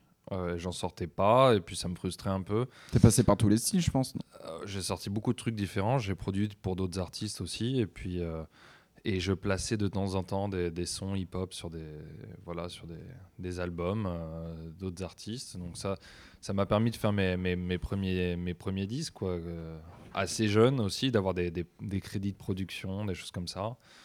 On a sorti une ou deux bricoles avec euh, l'ami suspect. euh, Ok. Il y, a, ouais, il y a déjà un moment, c'est quoi 2007-2008 Ah oui, quand même, ça, ça date, oui. Euh, et puis on a commencé aussi euh, tous à collaborer de plus en plus avec des artistes étrangers, ce qui était hyper important et, et dur avant parce que bah, euh, il n'y avait pas forcément de moyens internet performants pour s'envoyer des, des gros fichiers. Et puis quand WeTransfer, tout ça sont avant WeTransfer c'était RapidShare et, et Mega Upload sont arrivés, bah, ça nous a un peu changé la vie. Ok. Donc, on commençait à s'envoyer des fichiers, à échanger. Il y avait des artistes qui avaient plus trop la cote et qui nous étaient nos héros. Et euh, ça nous permettait aussi de parfois de travailler avec eux plus facilement et puis euh, puis de faire pas mal d'erreurs d'impairs, euh, d'apprendre comme ça le, le Mais il- métier. Il faut faire des erreurs dans tous les cas, c'est important. hein. Si, si tu fais pas d'erreur, t'apprends rien. En tout cas, à 18 ans, on en fait beaucoup. Qu'est-ce que t'as fait comme erreur, par exemple Non, euh, mais de pas savoir comment communiquer avec les artistes, euh, de pas savoir. euh, voilà, c'est des choses qui s'apprennent, de pas savoir comment gérer son publishing. euh, euh, c'est des choses très importantes. euh, voilà, quand je parle à un jeune artiste, je lui dis c'est c'est un truc qu'il faut prendre en compte. Euh, bah, la- toutes toutes ces facettes là, c'est ça qui fait vivre ta musique. C'est la communication, c'est l'image derrière aussi, surtout. ça, moi, je suis moins spécialiste de la com euh, parce que ça a beaucoup changé. Qu'aujourd'hui, il y a, euh, voilà, il y, y a les réseaux sociaux qui ont pris une place folle dans cette histoire et je vais pas m'étendre là-dessus, mais c'est un autre game. Et, euh, mais en tout cas, ouais, gérer sa musique, savoir se vendre, savoir parler aux gens, euh, leur donner. Les- leur donner un intérêt pour ta musique, c'est et même envoyer une démo, c'est un truc très traumatisant pour plein de, pour plein de jeunes artistes parce qu'on leur répond pas toujours. Oui, bah, c'est tu, tu, c'est- un. euh, Oui, parce qu'on. Je pense. En... Toi, qu'est-ce qui s'est passé la première fois que tu as envoyé une démo, par exemple, pour essayer de te vendre? Genre, tu t'es senti comment Genre, en mode. Je vais envoyer en mode, genre, je vais essayer de me vendre. Toi, tu, tu Bah, dis quoi à ce J'ai eu de la chance parce que j'ai eu quand même des, moi, des, des mentors, ce qui, est, ce qui est rare en France. Aux États-Unis, c'est très courant d'avoir quelqu'un. J'en parlais l'autre jour avec mon ami euh, euh, Herman Mehari, qui est, qui est le trompettiste sur tous mes morceaux, qui vit à Paris et qui, lui, euh, a été formé euh, par, un, par un autre artiste plus, plus âgé qui lui-même descendait. Il y a, il y a un, comment dire, une, une filiation là-bas. Et c'est quelque chose qui est assez rare en France. Tout le monde ici euh, est dans son coin, fait son truc aux États-Unis, voilà, c'est quelque chose de très filial. Et je trouve ça très bien. Je, je pense que c'est aussi ça qui garde la tradition et la, qui permet d'innover tout en gardant des, des racines et en étant connecté à ça. Ok. Et puis c'est aussi comme ça qu'on a- on apprend en partant sur une tournée avec quelqu'un. en- C'est des choses très très importantes pour les artistes, c'est d'être guidé.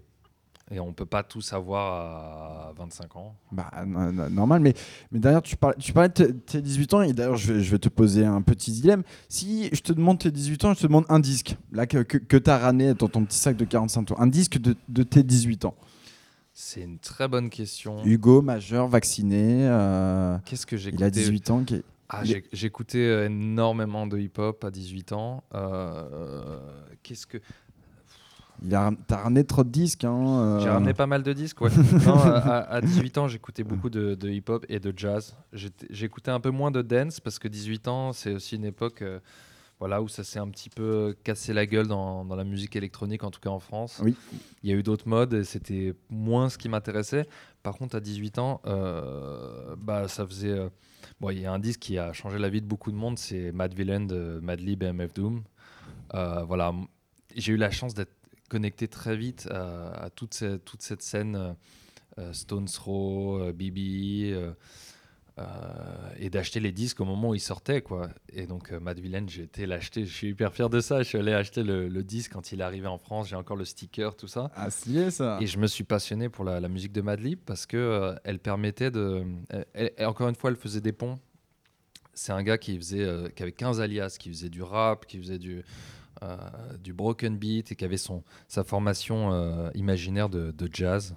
J'ai ramené un disque aujourd'hui. C'est son euh, tribute à Weldon Irvine euh, qui est décédé en 2004, qui était un, un musicien qui a fait énormément pour le jazz américain. Il a lancé euh, Bernard Wright, il a lancé euh, Don Blackman, il a fait des disques solos euh, incroyables et puis il a aussi euh, appris euh, les instruments à beaucoup de, de gars dans le hip-hop, à Q-Tip, à Mos Def, à mon ami Spina. Et quand il est mort, euh, ça a été un grand choc dans la, dans la communauté musicale. Et Madlib lui a fait un, un disque hommage. Euh, et voilà. Et euh, il y a des morceaux dessus euh, qui résument tout ce que j'aimais à 18 ans. Mais on va- mais- je vais essayer de trouver le morceau. C'est un morceau un peu broken. Donc voilà, un artiste hip-hop qui fait du broken avec, avec, euh, avec du jazz dessus. hein. Yeah, bah écoute, Je écoute sais plus comment ça s'appelle. euh, je crois que c'est ça. tu cherches, tu cherches, tu cherches le petit morceau. Day Mais... of the Spirit Man. Voilà, c'est ça. Et je pense que c'est voilà, il y a du sample, il y a du break, euh, il y a des instruments joués. C'est à peu près tout ce que j'avais envie de faire euh, à l'époque. Bah écoutez ça. C'est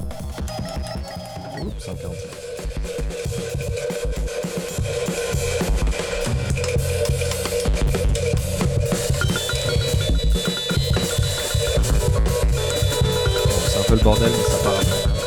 C'est un peu le bordel là au début là.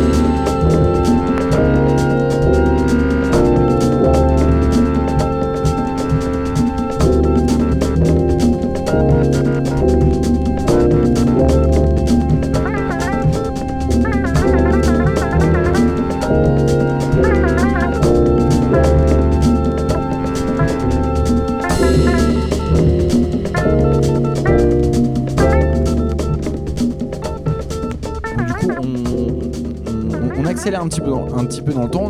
T'as un peu 18 ans, t'écoutes ça. mais, mais moi la question après là, c'est qu'on on va parler de tonton, de tonton Nick V. C'est t'avances et là tu commences un peu plus sortir dans les clubs, euh, ce que tu me disais, et, et tu me parles de, tu m'avais parlé au téléphone de cette rencontre avec Nick. Alors, Nick, Qui est Nick alors, tout simplement, déjà j'habite à Paris. Je, je T'habitais où à Paris J'habitais dans le 20e euh, et donc j'étais pas très loin de Bastille et j'ai commencé à, à sortir quelques disques, à traîner un petit peu euh, du côté de, de la rue Keller euh, et j'ai rencontré Julien Lebrun qui a le, le label Hot Casa. Ok. Voilà, et, euh, et Julien faisait des soirées chez lui qui étaient incroyables. Et j'ai rencontré beaucoup de monde comme ça, des gens qui étaient musiciens, pas musiciens. Il avait un groupe d'amis hyper chouette, euh, voilà, des gens qui avaient 15, 15 ans de plus que moi, mais qui m'ont hyper bien accueilli. Et, euh, et surtout, voilà, que- qui, très connectés dans les bons plans, la musique, euh, euh, les expos, tout ça. Donc ça m'a vraiment fait faire un pas de, de géant euh, dans Paris. Tu vois. Je connaissais assez bien Paris, mais vraiment de- d'avoir les bons plans, où sortir, qui voir. Et puis un jour, ils m'ont emmené, je crois que c'était l'anniversaire de la What the Funk, à, nouveau casino rue Oberkampf, Ok, oui, le nouveau casino qu'on connaît bien, donc euh, qui est toujours vivant qui est d'ailleurs. toujours vivant. Qui est toujours vivant. Et, je, euh, je pensais qu'il était plus jeune comme, euh, comme club, mais euh, non, il a. Ouais, ça, ça- ça- ça date des, des- des années 2000. Ok. Et, euh, et voilà, donc on est, on est allé là-bas. Il y avait Julien qui jouait, euh, Souliste, euh, tout le monde. Et il y avait Nick qui jouait ce soir-là. Et je crois que c'est notre première rencontre. Donc on doit être en 2007, quelque chose comme ça. Et. Et euh, ouais, c'est la première fois que je l'ai vu jouer. ouais. Et. Qu'est-ce qui se passe quand tu, quand tu le vois? Bah c'était chouette parce que c'était il y avait plus grand monde qui jouait euh, disco, house, euh, garage, tout ça. Et, et voilà, et on a on a gardé un peu le lien et puis au fur et à mesure moi j'étais en, en manque de cette musique. euh, il invitait des gens que personne d'autre invitait, Ok. des DJ américains, Mike Huckabee par exemple. Euh, pas mal de DJ, ouais, moi que j'aimais bien du broken beat, euh, jazz Anobra, tout ça. C'était- vraiment le seul qui avait ce son-là. Et moi, ça me permettait, en allant à ces soirées, de, de connecter avec tout Avec, ces, avec toute cette musique de club, quoi. voilà, donc, euh, et de, de vivre une expérience de club euh, que j'avais pas trop eu avant, c'est-à-dire le, le milieu des danseurs. J'avais déjà connecté avec pas mal de danseurs par le hip-hop, qui allait Mhm. au June, donc j'allais au June à la T'allais au June à l'époque, oui. Ouais, au milieu des années 2000, j'allais au June avec eux écouter de la house. Et eux, ils étaient tous des, dans le hip-hop, mais ils dansaient la house aussi. Et c'est là où j'ai vu. euh, bah, Il y avait Capella, il y avait euh, Yuxon, enfin tous les grands danseurs euh, du, du hip-hop aujourd'hui, hein, et qui étaient là déjà.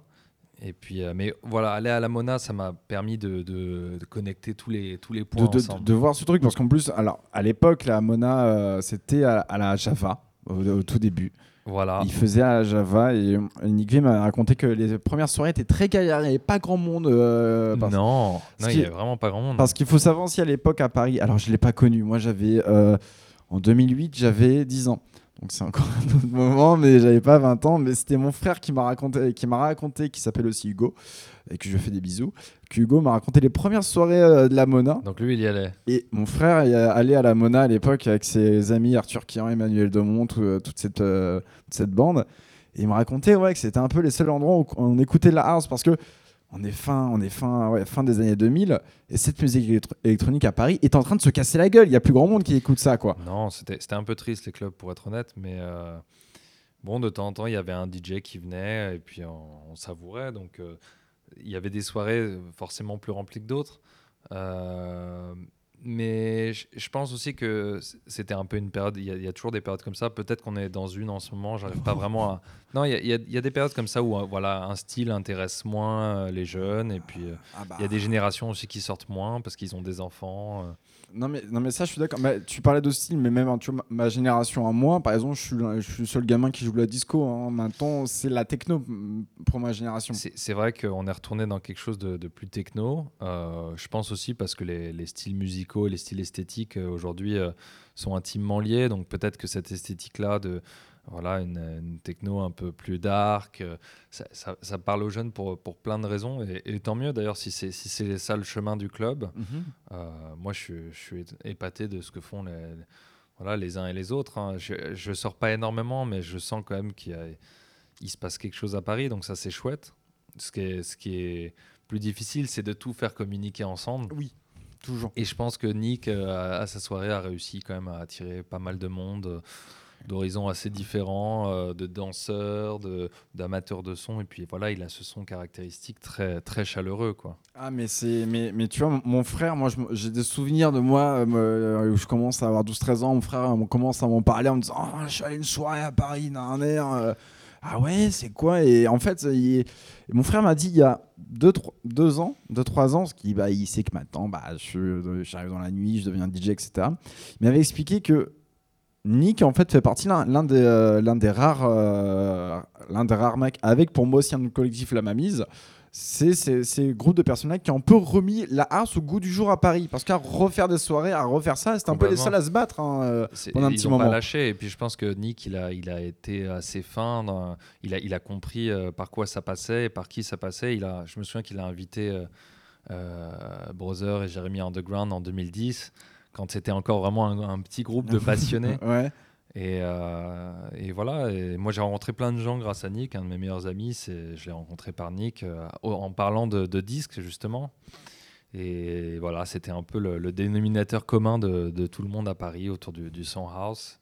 Et, et ça, a fait, euh, ouais, ça a fait survivre la scène. euh.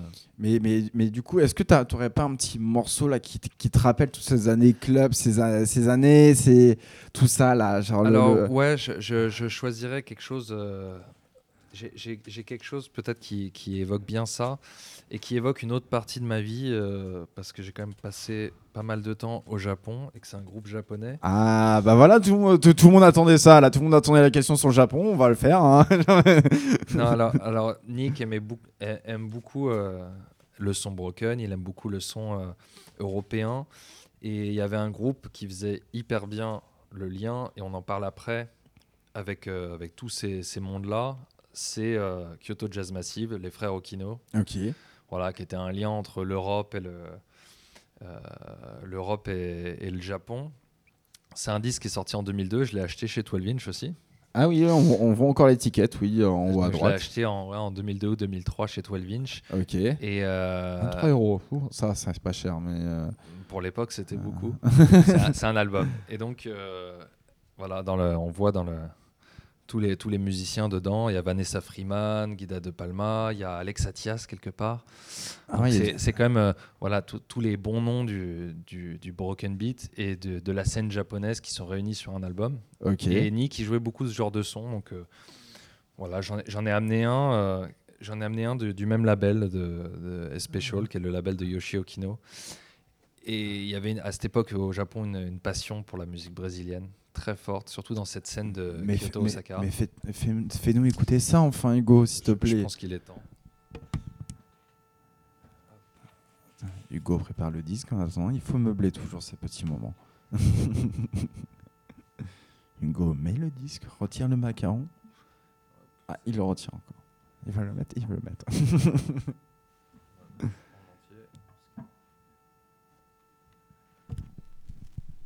Alors, on va écouter ça.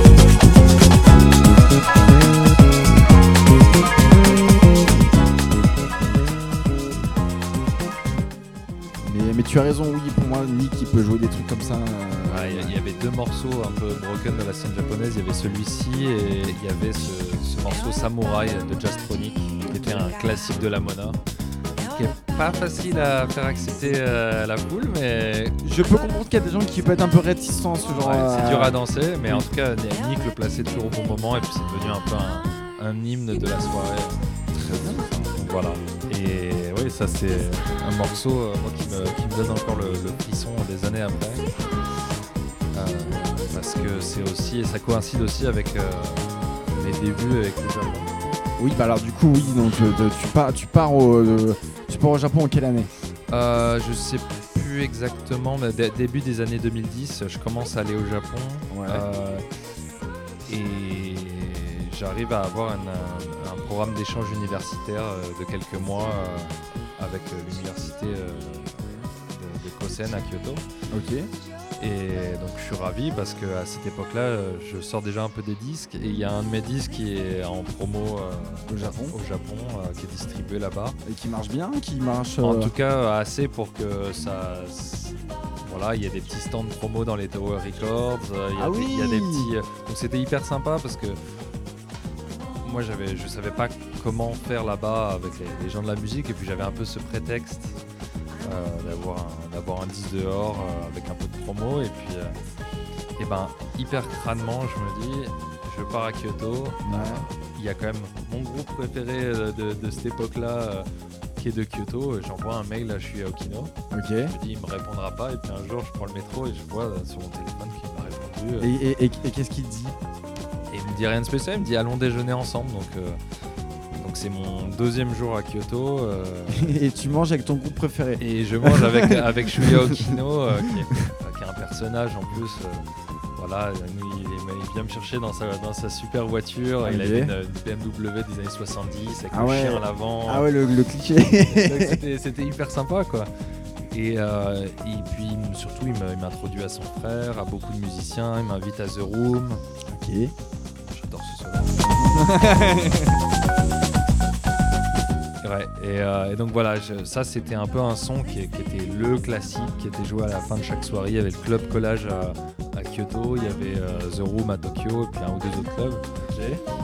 C'est comment les clubs en- euh, au Japon Parce que je suis pas allé, je sais pas. Bah, c'est très différent parce que comme les gens ont des tout petits apparts, c'est un, c'est un peu l'endroit où on se, se relaxe, quoi. Ok. c'est le salon. Oui. Ah, euh, genre les gens sont posés euh, comme les gens nous là sont posés, euh, il y, a- il y a une salle, bah, il y a un lounge, et souvent les gens passent pas mal de temps dans le lounge, tu peux manger, Ah ça oui. va, ça vient, donc parfois le, le floor se vide et faut pas s'inquiéter, c'est juste que les gens ont faim ou ont envie de faire autre chose. Ah oui, c'est- c'est c'est- c'est totalement différent euh, en- à Paris quoi. Donc euh, C'est c'est assez différent, ouais. C'est- puis voilà, il y a beaucoup d'après-midi, dimanche après-midi où ça club. c'est cool ça.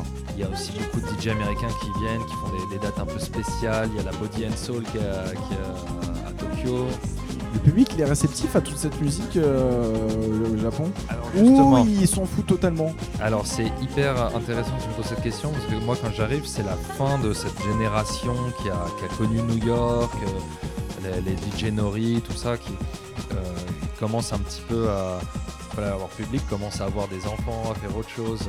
Il y a quelques passionnés qui viennent, mais hein, le, le- le Japon est un peu en train de se renouveler euh, en termes de génération. Et donc il se passe, il y a moins d'événements, donc quand on arrive à choper une soirée, bah, c'est une vraie satisfaction. quoi. Mais il y a toujours euh, des, des DJ légendaires qui jouent 6 soirs euh, par, euh, par semaine. Et Ah DJ oui. Muro, DJ Nori, les frères Okino qui jouent régulièrement. Donc c'est pas difficile de voir de très très bons DJ Au Japon. au Japon. Et puis ils jouent tous sur vinyle, ils ramènent des trucs incroyables. Et toi, t'en as fait en fait en- aussi, en arrivant au Japon avec déjà tes disques. Est-ce que t'as fait des dates au Japon? Bah, T'as Et joué? tout de suite, j'ai pu faire des dates au Japon, des petites dates, euh, de, Et des tu- dates sympas quoi. Et tu t'es senti comment? Parce que bah, du- t'a- t'avais déjà joué à Paris peut-être à- avant. Mais je jouais même pas tellement à Paris parce que j'avais autre chose à faire. Euh, j'étais pas sur le circuit, euh, j'étais plus concerné. Et puis à chaque fois que je venais au Japon, j'avais mes disques.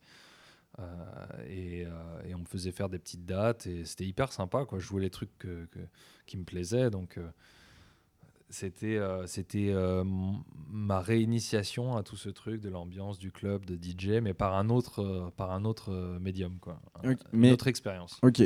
Mais alors, du coup, si tu es au Japon, tu commences à avoir les clubs et tout, donc tu, tu produis aussi euh, de la musique aussi au Japon? Énormément. Et c'est ça le truc, c'est que à l'époque, euh, voilà, j'ai eu diverses fortunes dans, dans, dans- ce, dans ce milieu du 10. Donc euh, il y a aussi un moment où ça s'est soufflé un peu pour moi. Ouais.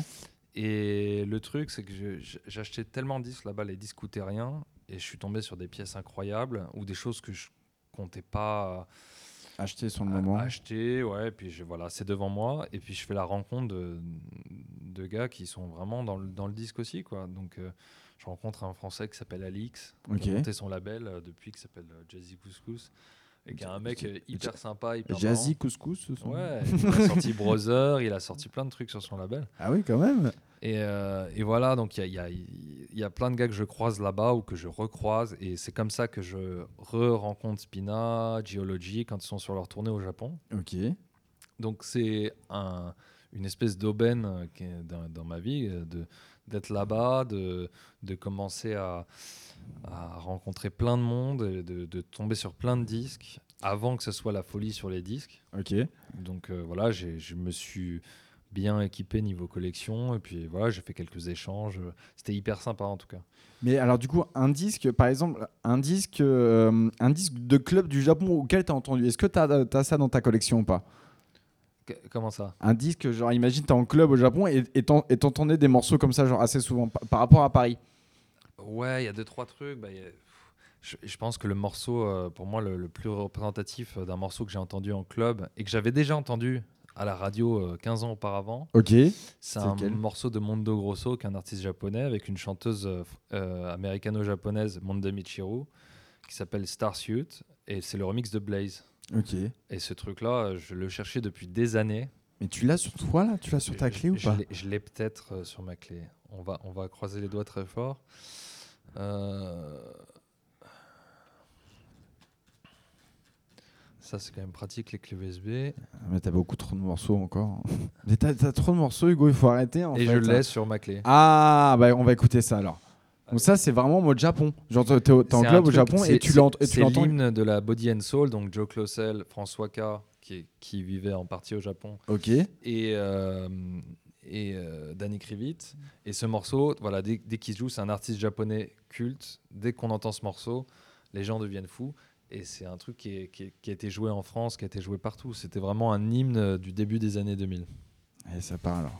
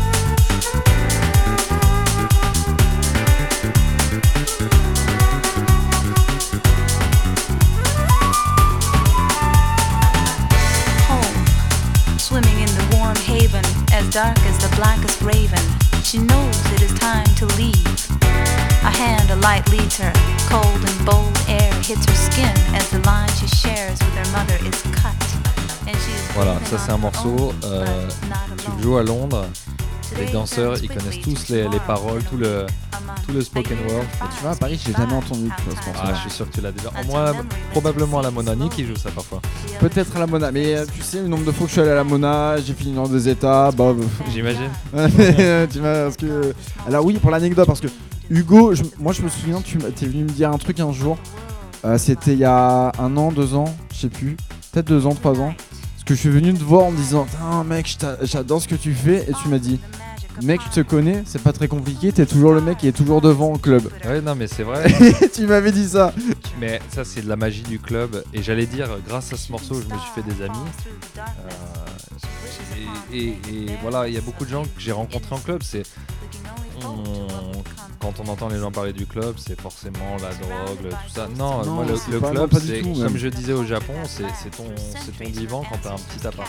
Oui, ça, mais je suis d'accord. Et j'ai rencontré des gens euh, qui sont mes- parmi mes plus chers amis euh, dans les clubs.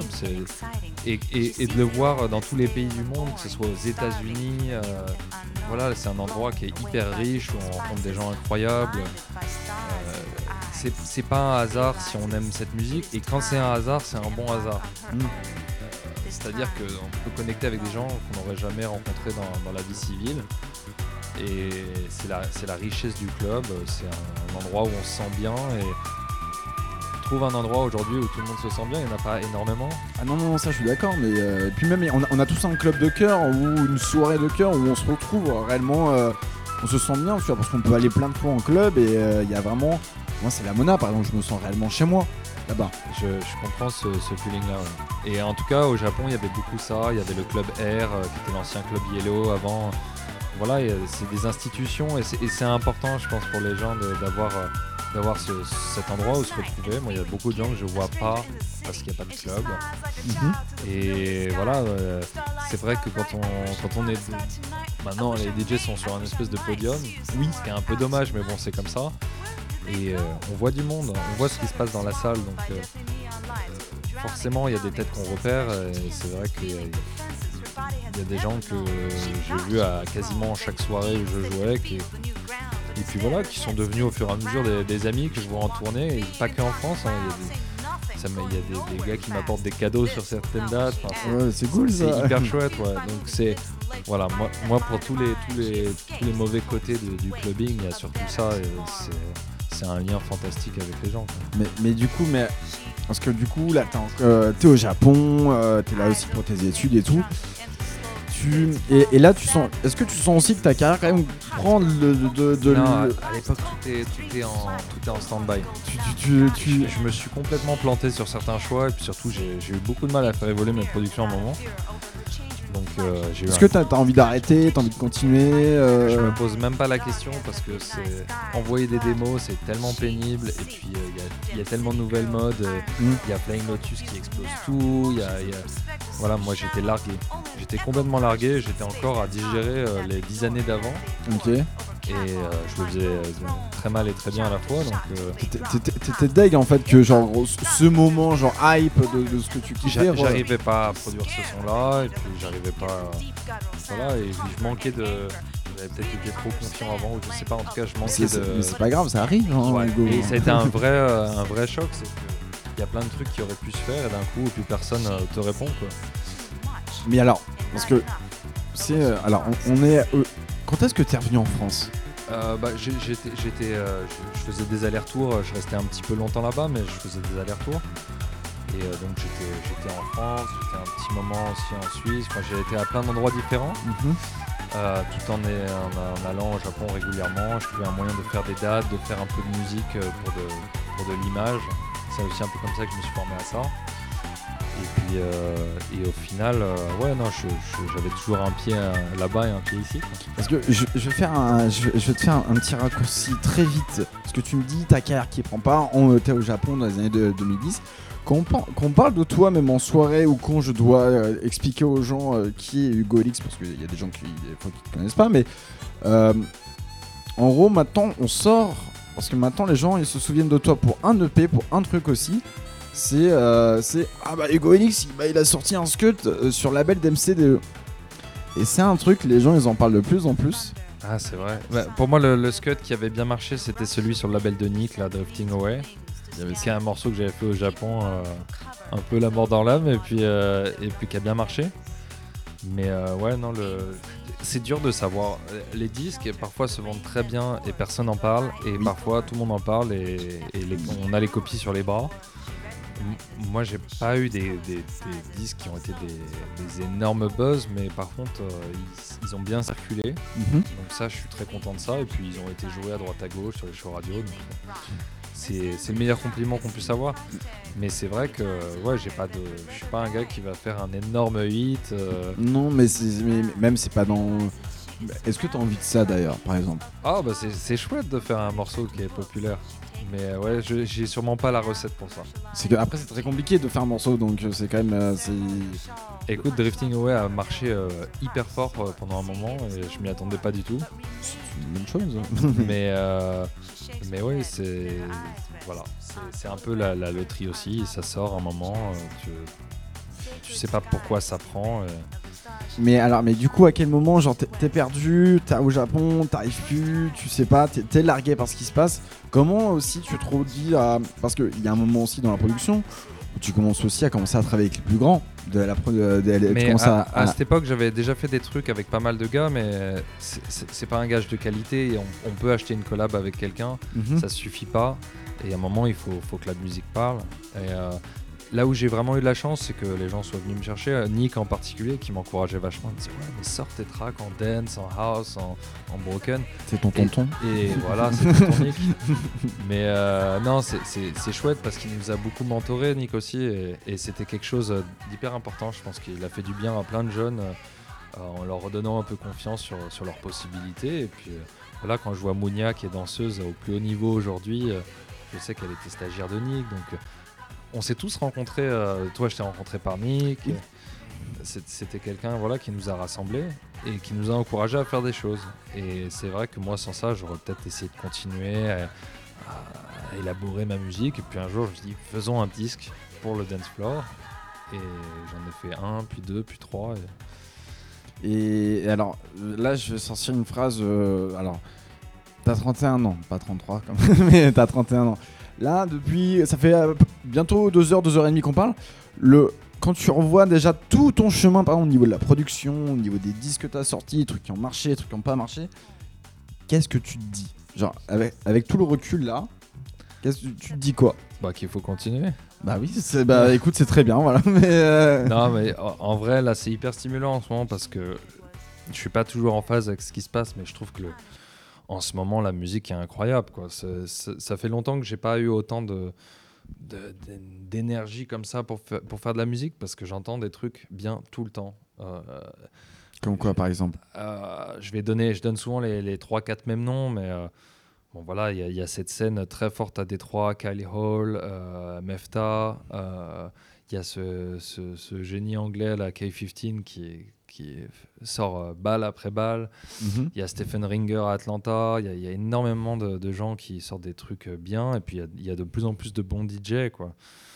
Euh, T'as un petit morceau à nous faire goûter là, par ouais, exemple Ouais, euh, ouais, y a- il y a- moi, il y a un, un- un truc qui a un peu changé le, le game pour moi, c'était un morceau de Kylie Hall, justement, euh, il y a, qui est sorti il y a 2-3 ans, euh, où il a, lui, il fait le pari parfois de ne pas faire des morceaux pour le floor, mais c'est ça qui a aussi le, fait sa singularité. Et voilà, moi, il y a eu ce morceau qui m'a retourné la tête.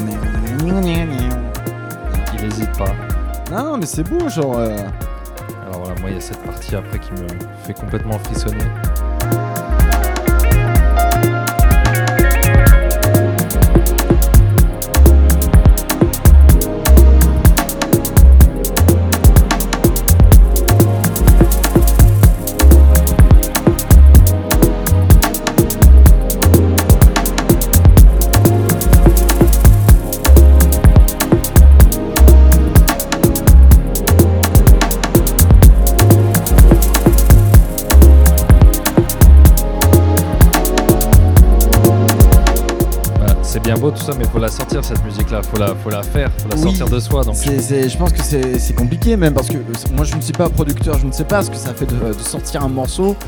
Et toi, toi- toi, quand tu vois un morceau comme ça, qu'est-ce que tu te dis là? Qu'est-ce que tu y penses directement? Je me dis, il faut avoir intériorisé beaucoup de choses pour euh, voilà, faire euh, ressortir une telle richesse avec, euh, avec deux instruments, parce qu'il y a littéralement des synthés et, et, euh, Une et- boîte- une et boîte à rythme. une boîte à rythme. Et euh, c'est d'une simplicité absolue et en même temps c'est d'une complexité euh, assez folle. Et voilà, moi c'est ça que j'aime dans la musique, c'est faire jouer les deux en même temps. C'est aussi- t'exprimer ou pas dans la musique? C'est euh, Forcément, forcément. Je sais pas s'il y, y a des messages tout le temps ou parfois c'est très basique. Hein. Même ça, ça part sur une envie, une après-midi, une matinée, tac, je vais faire ça. Et, euh, Ah, toujours le matin, moi, ouais. Toujours je, je- je fais de la musique le matin. Ah, bah, je, parfait. travaille pas la nuit. T'aimes pas? Je l'ai fait beaucoup avant et puis c'est plus trop mon truc maintenant. Je, je suis plus vif le matin donc euh, je le fais. euh, voilà, 9h, je suis devant mon, mon truc. Ça, c'est parce que tu vieillis, Hugo. hein. Non, non, en fait, c'est- vraiment. euh, non, non, je pense que c'est vraiment une, euh, le moment où tu veux te professionnaliser. Tu donnes des horaires, un cadre à ta manière de Bien faire la sûr. musique, des timings. Et voilà. et- mais en tout cas, pour revenir à voilà, ce genre de musique, euh, non, il se passe vraiment quelque chose. Et on parlait de la radio tout à l'heure, de Radio Nova. Moi, je me souviens de, de nuit quand j'allais à Paris et, et je, je dormais pas de la nuit, j'écoutais Nova. C'est là où j'ai découvert Mande Michiru qu'on a en- entendu tout à l'heure. C'est là Mhm. où j'ai découvert euh, euh, Théo Parish. Je, Oui. me- je l'ai- je l'ai le maxi de Théo Parish, le premier que j'ai entendu. Ah, bah vas-y, fais- fais-nous écouter On, ça. on va le mettre deux secondes parce que quand même, c'est voilà, c'est un des, un des gars à qui on doit cette, euh, cette musique. quoi. C'est euh, un, c'est un immense monsieur dans, dans la house, quoi. Donc, euh, c'est un immense DJ. Voilà, et ça j'entends ça euh, en... C'est sorti en 2000, j'entends ça ouais, en 2003 ou 2004 sur Radio Nova. Ah ouais, Il était passé à Paris, il l'avait invité. Ça, ça fait quelque chose. Ouais, c'est, je, vois ce que tu veux dire. J'ai pas, j'ai pas trop le mot, mais je, je sens euh, l'émotion, tu vois. En- Entendre ça à, ouais, à, à 1h du mat, euh, en plein milieu de la nuit, ouais, c'est. Voilà, c'est c'est- c'est une manière, la radio c'est un outil fantastique pour transmettre la musique quand c'est bien fait.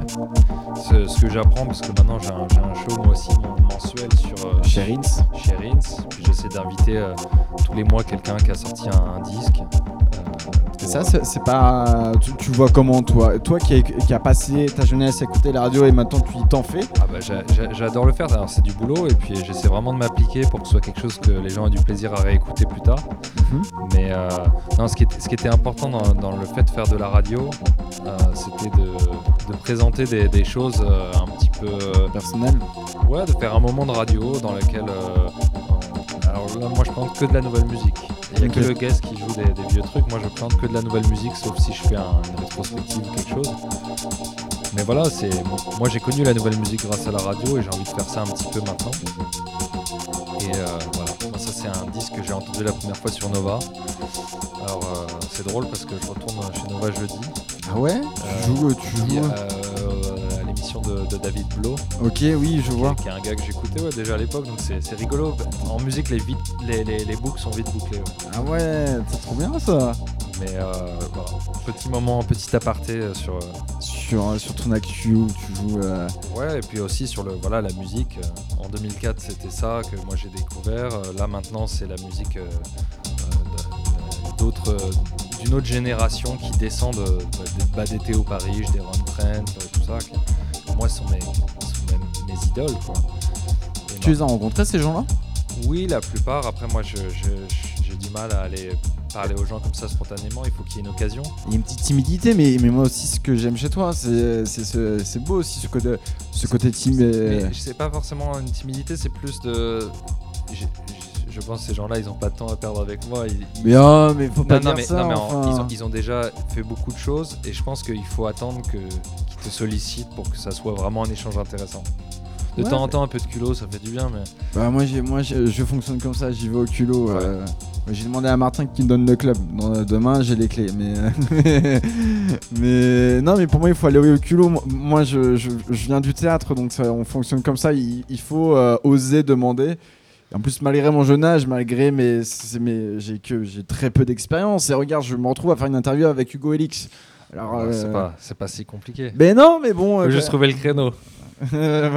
faut trouver le bon créneau, tu vois. Mais pour moi, c'est quand même du, du culot de demander ça, même si euh, j'ai pas. Il y a des gens qui pourraient plus le, qui seront mieux à ma place, c'est vrai. Mais je me suis dit pourquoi pas, tu vois. Mais du coup, alors, on enchaîne sur quoi là Alors, t'as euh, préparé une track, j'ai vu là. Ouais, non, je, je serais- vu qu'on parlait des actualités et puis de rencontrer ses idoles, tout ça, euh, je, vais, je vais en profiter pour jouer une petite exclue Ah.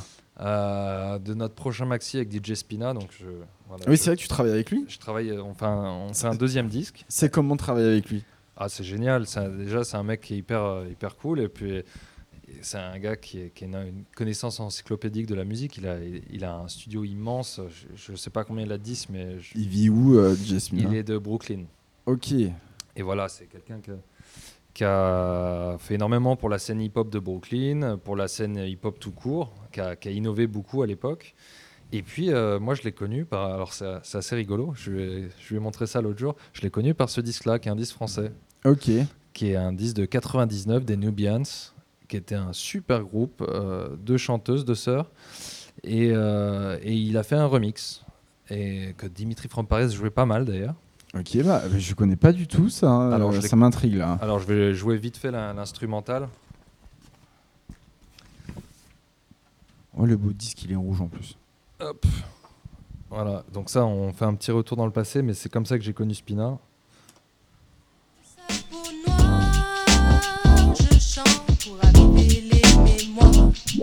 Exhumer les connaissances, que la spirale du temps efface la reine de sa vie en moi. Ça, c'était leur tube, Makeda, voilà, qui passait sur M6. J'ai vu le clip, et puis, euh, et puis j'ai entendu ce remix un petit peu plus tard. Donc ça, c'est DJ Spina qui fait un remix de ça. Voilà, et DJ Spina remix ce track-là. Et euh, c'est comme ça que je découvre sa musique. Et plus tard, je, je finis par euh, le re-rencontrer plusieurs fois à Paris et puis au Japon. Et puis c'est vraiment au Japon qu'on on scelle notre, notre amitié. quoi. Et puis un jour, euh, il achète un de mes disques et il me dit Mais c'est pas- c'est toi ça? Et, et la collab est partie de ça. Ouais. On a fait un premier volume sur le label de KLC. Et genre, d'un coup, en mode, viens, on travaille. Et il t'a dit, viens, on travaille ensemble. Bah écoute, il m'a dit ça. Et puis deux ans plus tard, je suis passé à New York euh, pour une date et on a, on a fait le, le track ensemble.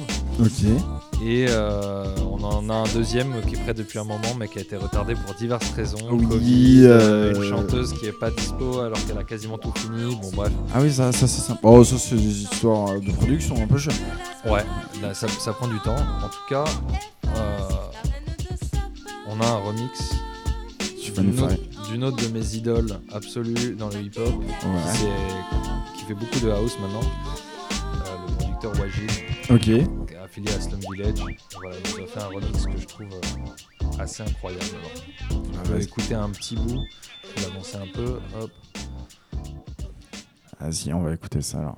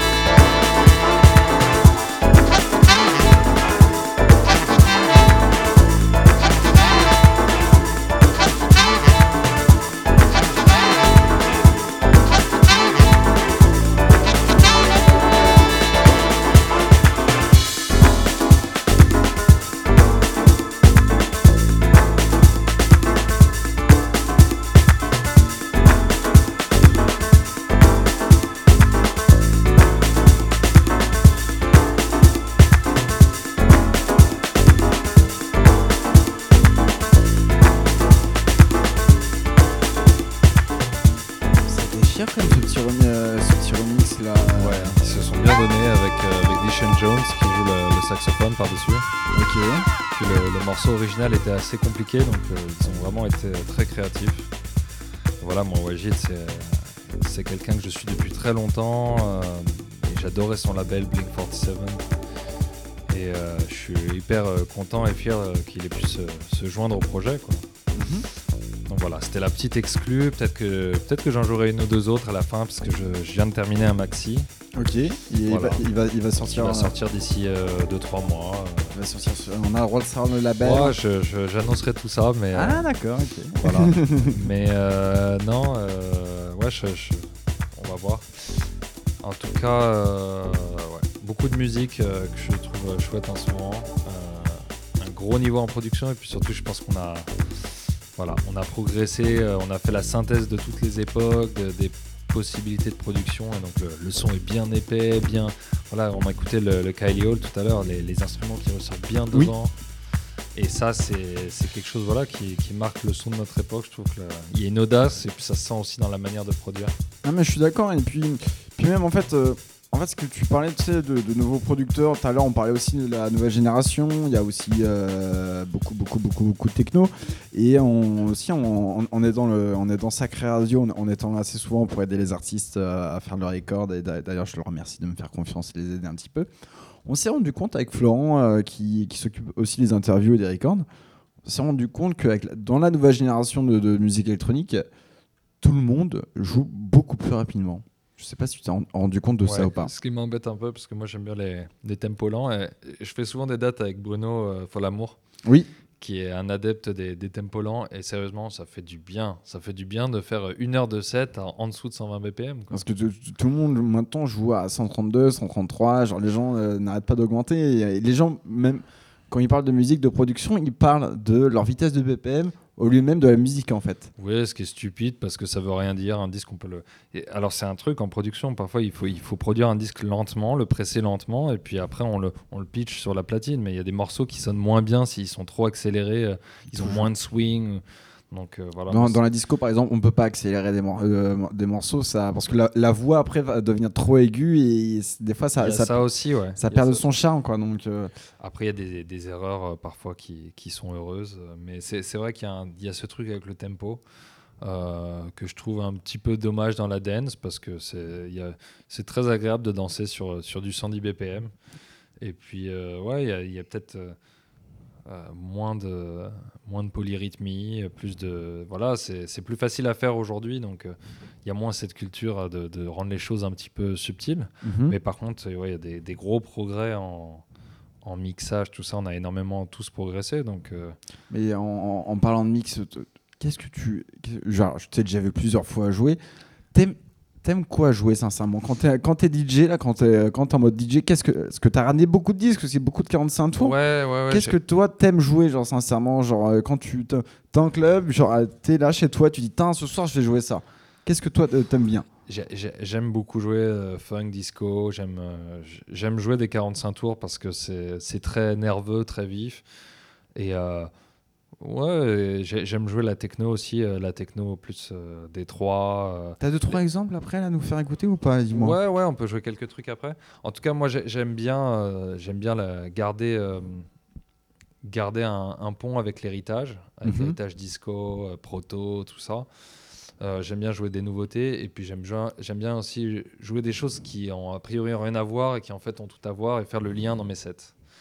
Euh, les autoroutes euh, de house avec que des tools, ça m'intéresse pas. J'aime Ok. pas danser là-dessus, donc j'aime pas faire ça. Et, et bon, parfois je préfère euh, jouer ça et me planter un peu au niveau ambiance que prendre le risque que de voilà de, de jouer la sûreté les mêmes morceaux à chaque fois même si on revient tous à- on a tous 10 morceaux qu'on joue dans tous les sets faut pas se mentir Et c'est quoi ton morceau que, tu joues tout le temps? Est-ce que t'en as un ou pas Genre, ou mode- ouais ouais j'en ai un ou deux euh, des, des, des disques qui m'ont pas quitté certains c'est des classiques d'autres pas Euh, là j'avais sélectionné un ou deux disques ça c'est vrai que c'est un Leighton Ali c'est un disque que j'aime beaucoup Euh, je le joue assez souvent parce que ça marche. Il y a quelque chose de, de vraiment voilà, de, de- de simple et entraînant dans, dans ce disque-là.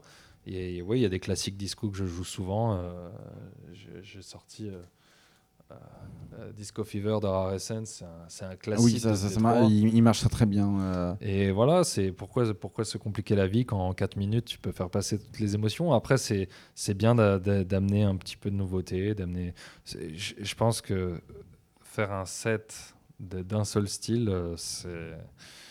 Voilà, pour moi, c'est un peu ennuyeux. C'est mon, Ah, c'est- mon opinion, mais après. euh, Mais, mais je te rejoins là-dessus. Je te, moi qui suis petit DJ et même tu vois, genre même avec, euh, avec mes matinales. Alors là aujourd'hui on parle énormément, mais euh, je me suis rendu compte hier avec ma copine, j'ai calculé déjà le nombre d'heures que j'ai fait. Je suis déjà arrivé à 30 heures de live avec la, la matinale depuis, depuis septembre. Je me suis rendu compte que oui, je- même moi, genre si je jouais pendant 3 heures le même style musical, on s'ennuie. on s'ennuie un petit On peu. s'ennuie, même si la disco Même j'adore. techniquement, hein. Ah, c'est, bien sûr. c'est- c'est bien de varier les plaisirs. Ça- la- la- on peut mixer euh, de la disco comme de la house et inversement. et c'est, c'est un plaisir. Moi, je, moi, je sais que j'ai, j'ai beaucoup de plaisir, en tout cas, à, à varier les, les styles et à varier les, les méthodes de, de mix aussi. Et puis, euh, puis voilà, on joue pas toujours sur les mêmes tables. Parfois, on a des effets, parfois pas. Euh, c'est, ça qui est fun dans le DJing, c'est le côté aléatoire. Mhm. Et puis, tu sais pas qui est le public, de, de quelle humeur il est. De- de- dans quel état il est aussi. Dans quel hein, état il est, voilà. C'est c'est la beauté du truc. En tout cas, j'aime bien commencer avec des, des, des tempos très bas. Euh, Il y a un morceau de. Ouais, il y a un ou deux morceaux et un remix de Stevie Wonder que j'adore qui est à, à 100 BPM et puis ça pose le truc. Après, il faut grimper. J'adore les montées et les descentes de tempo. T'aimes bien prendre le risque quand t'es en train de jouer, quoi. Genre en mode, tu casses le rythme, en mode le Stevie Wonder qui arrive. Pas forcément cassé, mais euh, c'est vrai que parfois ça fait du bien de, de repartir à zéro. Ça fait du bien. de- il, faut surprendre aussi. hein, ça fait partie du truc sur le, le dance floor, c'est Mhm. d'avoir un peu de surprise. Et, euh, et euh, j'aime bien quand il y a des éléments entre les morceaux qui font lien, un, un clap, quelque chose qui nous rappelle, des harmonies qui, qui matchent bien. On va écouter ça, là. Tu nous as mis un petit 45 tours. Ouais, là. ça c'est un truc que j'adore jouer. Ceux qui sont venus me voir, ils savent que j'aime bien ce disque.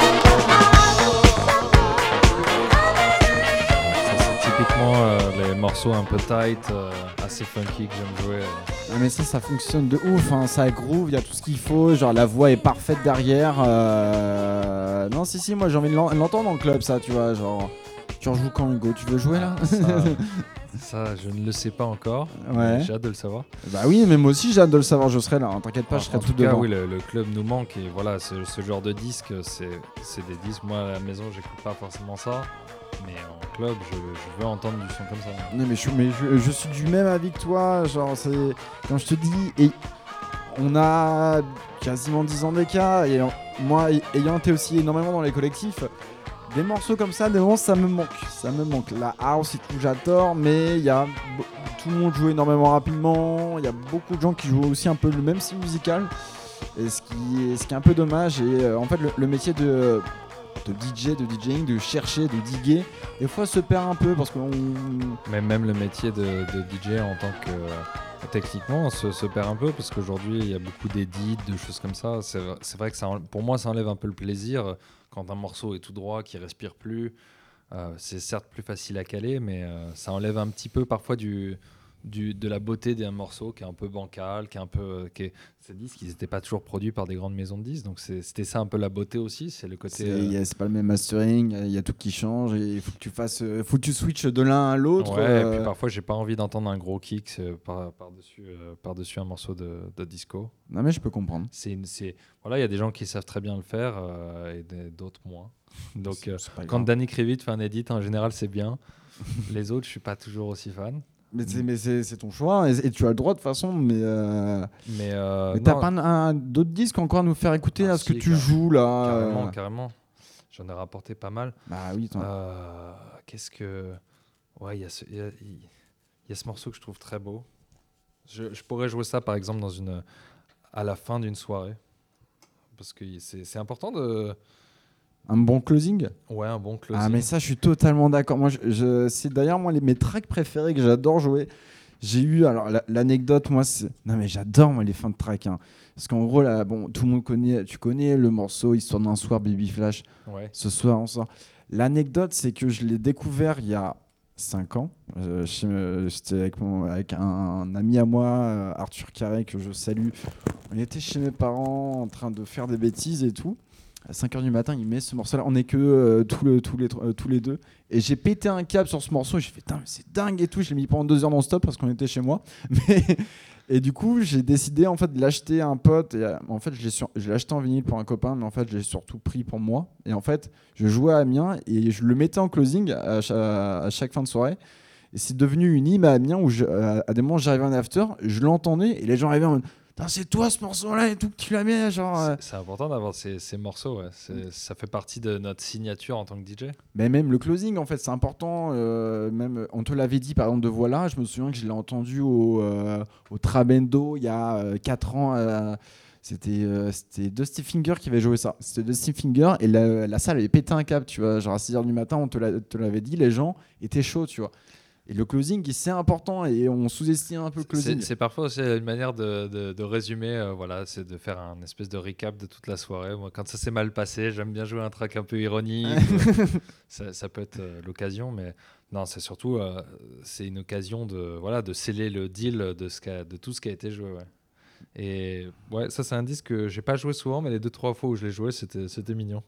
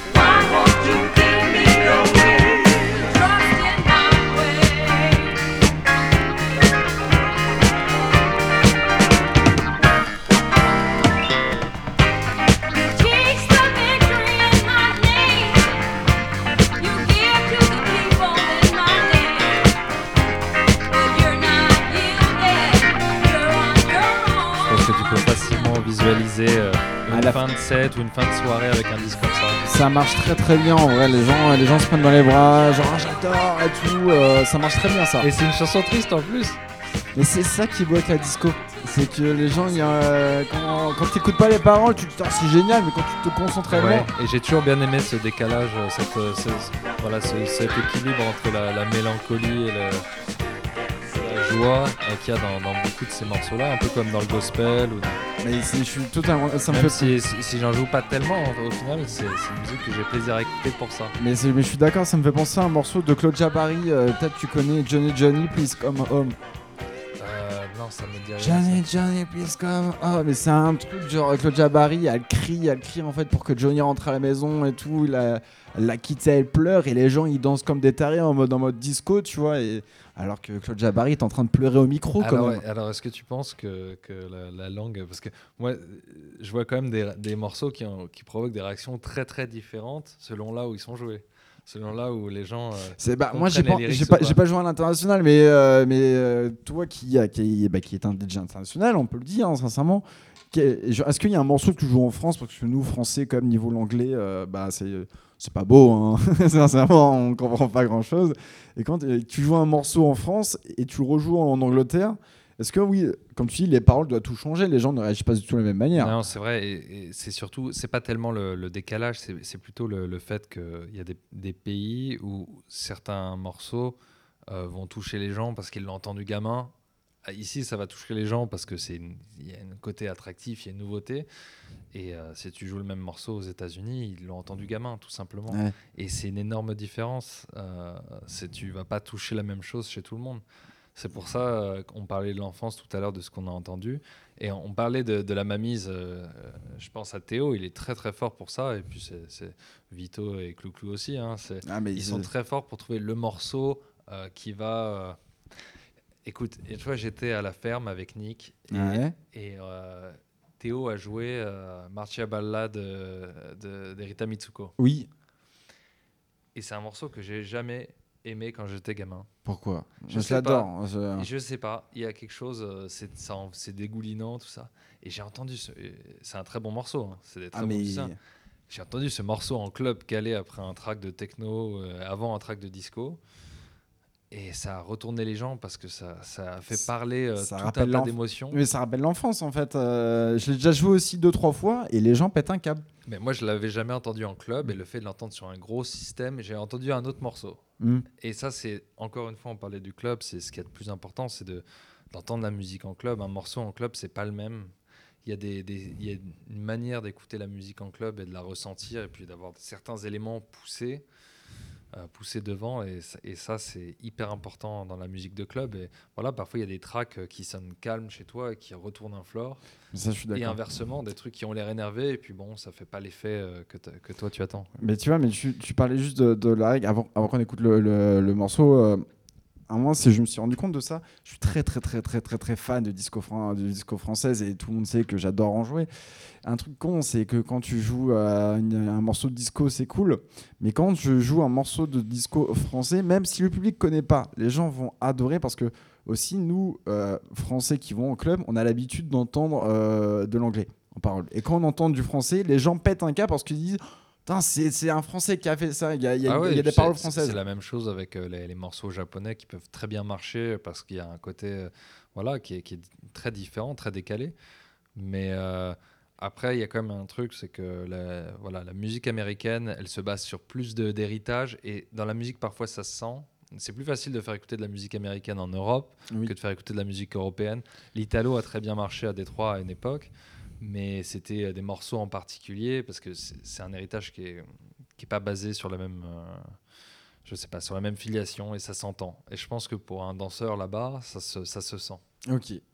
Mais, je... mais c'est c'est vrai qu'on parlait de larynx, mais c'est on, des fois on, on oublie à des moments que. Alors on oublie, non, les, les, les paroles sont très importantes en club. euh, Il y a des moments euh, cultes euh, qui, avec des tracks qui expliquent des, des moments. Genre, je prends, un, je prends un exemple, c'est con, mais The Lovely Day, des fois quand il passe dans un club, les gens pètent un câble parce qu'il y a une atmosphère avec, avec Blaze, avec, avec ce qu'il dit. Mais. Mais, mais, mais c'est chouette aussi parfois de pas comprendre. Ah, bah oui, mais Moi, ouais. j'ai Moi, je comprends pas j'ai vu plein de grand-chose, fois hein. où, les, où, les, où, les, où les sujets étaient très, euh, euh, sous-jacent, mais pas clairement exprimé. Et, et, et- et toi, quand tu connais le morceau, tu sais de quoi ça parle, mais que tu vois les gens s'amusent et comprennent pas. C'est parfois fâcheux hein, dans le hip-hop. Parfois, ils entendent des choses très dures et, et, euh, et tout le monde les répète sans, sans se poser de questions. Les gens applaudissent. Bon, c'est comme ça. Ça fait partie de la joie de la musique aussi, parfois de ne pas tout euh, analyser, pas tout comprendre. Et là, derrière, tu nous as mis quoi comme, euh, comme petit disque alors, euh, j'ai mis un disque qui est un, un peu pré-disco, mais j'aime bien aussi euh, mettre des époques qui sont pas euh, exactement les époques du disco. Ça, c'est 75. Ok. Euh, c'est un morceau funk. Et je pense que ça, ça retourne un floor. Ça fait aussi bien le taf que autre chose. Mais voilà, j'aime bien que c'est- il y ait plein d'influences différentes dans un set. Voilà,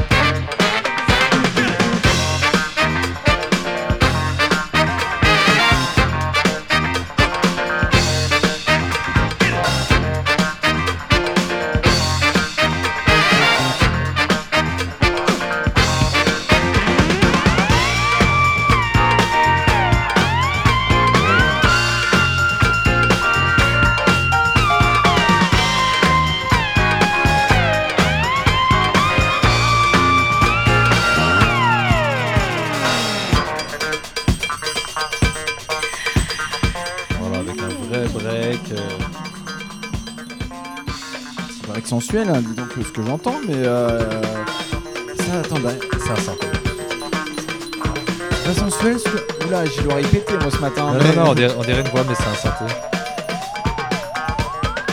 Et oui, euh, Martin euh, disait très justement un morceau très suspect en parlant de, de DJ Suspect.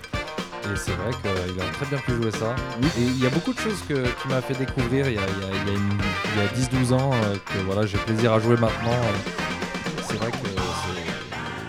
Dois pas mal à ce niveau-là sur les morceaux un peu funk, euh, deep funk, euh, début années 70. euh.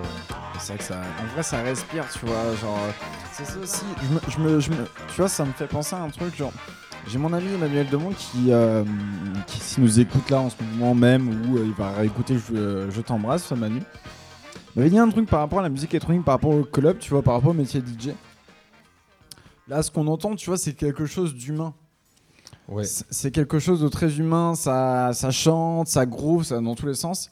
Il m'avait donné un conseil que moi je donne, que je donne souvent aussi. Alors, j'ai, j'ai- alors que j'ai 23 ans, hein, mais je donne des conseils. hein, euh, mais euh, j'avais expliqué que dans, un set, avec la musique électronique, avec la techno, etc., à des moments, on oublie que c'est humain. Parce qu'on se dit, c'est des machines, c'est des boîtes à rythme. Il y a, euh, et en fait, le- le côté humain se perd. Et je donne souvent le conseil de, à un moment donné, balance un vocal ou balance un truc d'humain. En fait, et la disco, c'est ça qui rapproche les gens. Totalement. C'est, totalement. ça- en fait, les gens sont en mode Ah, c'est un humain en fait derrière qui joue ou qui Ouais, chante en fait. La vocale, c'est super important. Et, et je comprends qu'on n'ait pas envie d'écouter de la vocale toute la nuit. Oui. Mais c'est bien de temps en temps un petit rappel, même un sample, quelque chose. Et puis, euh, je disais avant, les- une, une- une- une rythmique un peu bordel, bah, ça fait du bien de temps en temps. En fait, notre- ce qu'on oublie souvent, c'est que notre, notre oreille humaine, elle n'est pas faite pour écouter du synthé, du, du son électronique. euh, les, les- les fréquences linéaires, on n'a on pas ça dans notre ADN. On a, on a entendu le vent, les feuilles, euh, la mer. Et c'est quelque chose de nouveau que no- nos deux, trois dernières générations ont appris à aimer. Et c'est pour ça aussi que les anciennes générations ne le supportent pas. Ils ont l'impression d'entendre des machines, des aspirateurs. Des... Ça, je suis totalement d'accord avec toi. Et voilà, le- j'adore les synthés, j'adore les machines, mais c'est vrai que le feeling humain, sans être caricatural, c'est hyper important. Et donc, du coup, entendre de la musique qui a été faite et jouée par des humains, c'est important. Et je pense que c'est important au bout d'un moment pour pas faire saturer l'oreille. Bah écoute, là, t'as attends, t'as enchaîné avec un petit disque là encore. euh, Parce que là, là, là, c'est bon, je te laisse encha- enchaîner les disques là pour la Ah fin. non, là. non, non, hésite pas. Mais Je- non, je voudrais, mais juste jouer, je voudrais juste jouer ça pour. euh, c'est un morceau que j'adore. Euh, c'est un morceau très lent. Alors, il y a beaucoup de gens qui vont reconnaître le sample, parce que ça a été samplé dans, pas, un très gros artiste il n'y a pas longtemps. Euh, Kanye West, pour ne pas le, le nommer. Ah ouais? Mais c'est un disque que j'adore euh, et qui est surprenant et voilà, qui est tout ce que j'aime dans la musique, c'est-à-dire qu'il se passe plusieurs choses, il faut rester un peu sur un floor. Parfois, il y a des, des passages euh, un peu moins dansants, mais il faut s'accrocher. Oui, toujours. C'est à la fatigue, t'as envie de faire pipi et tout. Non, c'est quand même euh, sur le, sur le dance floor, mais. euh, Ouais, il, il- il faut être persévérant avec la musique et ça, c'est vraiment un morceau qui, qui détonne à chaque fois qu'il est joué par ceux qui ne le connaissent pas et, euh, et qui est libérateur en même temps, donc, euh, et qui est un morceau lent. Voilà, donc hop.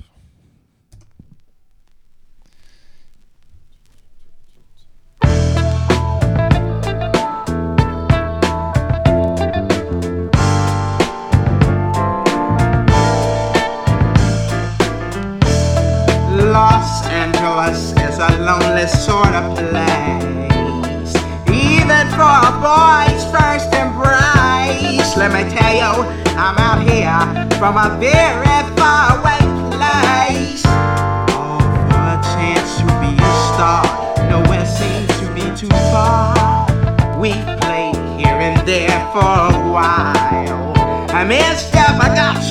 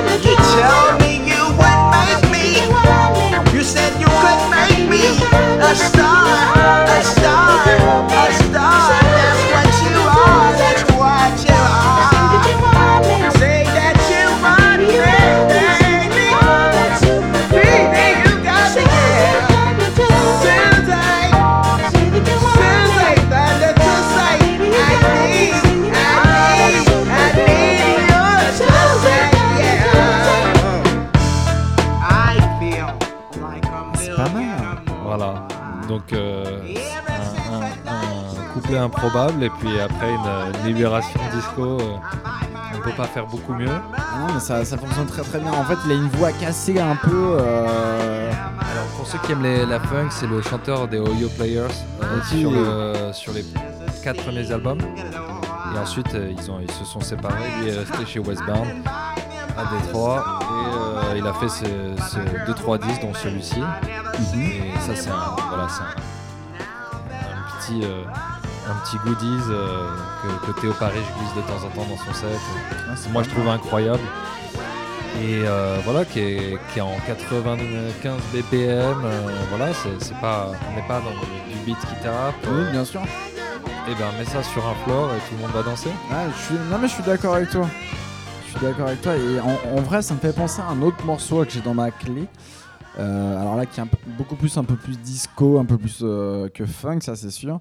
C'est le morceau, c'est le morceau euh, Weekend de, Di- euh, de Diva, un groupe allemand, Allez. un groupe allemand euh, de disco qui ont sorti ça en 85. Euh, je te laisse écouter ça. Une de- année de- un peu border. Hein Une année un peu border dans le disco. Oh, ça va. Mais il y a des trucs pas mal quand même.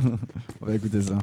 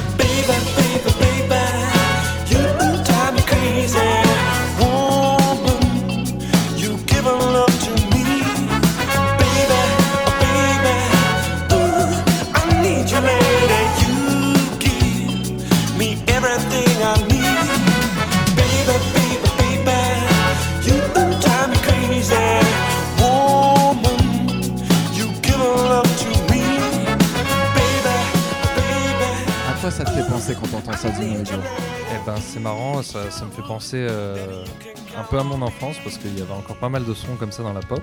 Ouais.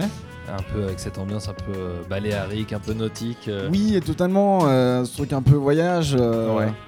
Et euh, voilà, un grand. euh, L'océan bleu devant toi. Enfin, c'est- comme ça qu'on te le vendait. Et, euh, et c'est drôle parce que. je voulais rebondir un petit peu sur ce genre de son qui est vachement revenu euh, à la mode récemment. Bah, J'avais invité Master Phil, tu vois, il y a un mois. Ouais, qui est un spécialiste pour tout ça. Et Tanguy, tu vois, non mais même lui, il disait Ah les gars, arrêtez de me dire que je suis du balérique. euh, Il en avait marre là à des moments. Et c'est vrai que c'est un style qui, euh, qui est assez compliqué, qui demande beaucoup de recherche en plus euh, dans. dans- Bah, Il y, a- il y a à boire et à manger. Il y, a- il y a beaucoup, mais il faut trouver le- la pépite en fait qui permet de sortir de ça quoi. Ça C'est marrant parce que tu vois, d'être- au Japon, il y a beaucoup de musique comme ça. Oui, Et- énormément. Et euh, voilà, ils ont une scène euh, AOR, baléarique, tout ça, qui était qui s'appelait pas comme ça, ce que les gens appellent aujourd'hui euh, city pop. Et oui, c'est vrai que c'est Et il y a eu des trucs euh, très très beaux, comme il y a eu des trucs moins indispensables, mais voilà, c'est c'est à faire fonctionner, c'est un équilibre à trouver. C'est pas c'est pas facile de produire de la pop. Moi, c'est ce que je dis toujours. Ah. J'admire les gens qui produisent bien de la pop. Ah non, mais c'est la, pop, c'est extrêmement compliqué parce que disco, funk et tout, il y a un truc, la pop, c'est c'est euh, quand même un style qui est censé toucher encore plus de monde que, le, que la disco, que la funk, donc euh, Il faut être très bon en arrangement. c'est ça. Mais euh, ouais, en tout cas, c'est c'est drôle parce qu'aujourd'hui, on retrouve beaucoup d'éléments de, de cette musique dans la, dans la production. En fait, euh, dans, dans les années euh, 2000-2010, il y a eu un peu un décrochage avec les codes très durs de, de- du, du hip-hop chez beaucoup de producteurs qui ont un peu laissé tomber le côté euh, funk, euh, boucle de jazz ou, euh, ou synthé, ou- et qui sont qui ont créé une espèce d'hybride un peu dans la, dans la roue de Flying Lotus, mais différemment. Et à chaque fois, je pense au prod de, de- de Mind Design. Mm. Et, et qui a vraiment pris ce côté un petit peu euh, pop, euh, 80s, euh, euh, et qui en a fait quelque chose de, de nouveau. Euh, et il sort un album, là, il y a son dernier single, euh, qui est un peu plus organique, mais moi que j'ai trouvé très impressionnant. Je l'ai pris aujourd'hui, je me suis dit, bon, voilà. ça- Ah, mais bah, bah, vas-y, écoute, on va écouter dans, ça. dans la, dans la route, ça, ça serait vraiment. euh, si, si je devais partager un ou deux morceaux d'aujourd'hui qui me touchent. euh, en plus, la- le time signature est quand même. En, je, crois, je crois que c'est en, en 7-4. C'est quand même pas facile à danser. Mais bon, écoutez le morceau. Moi, ça me. Voilà, c'est ce qui m'a ému derrière moi.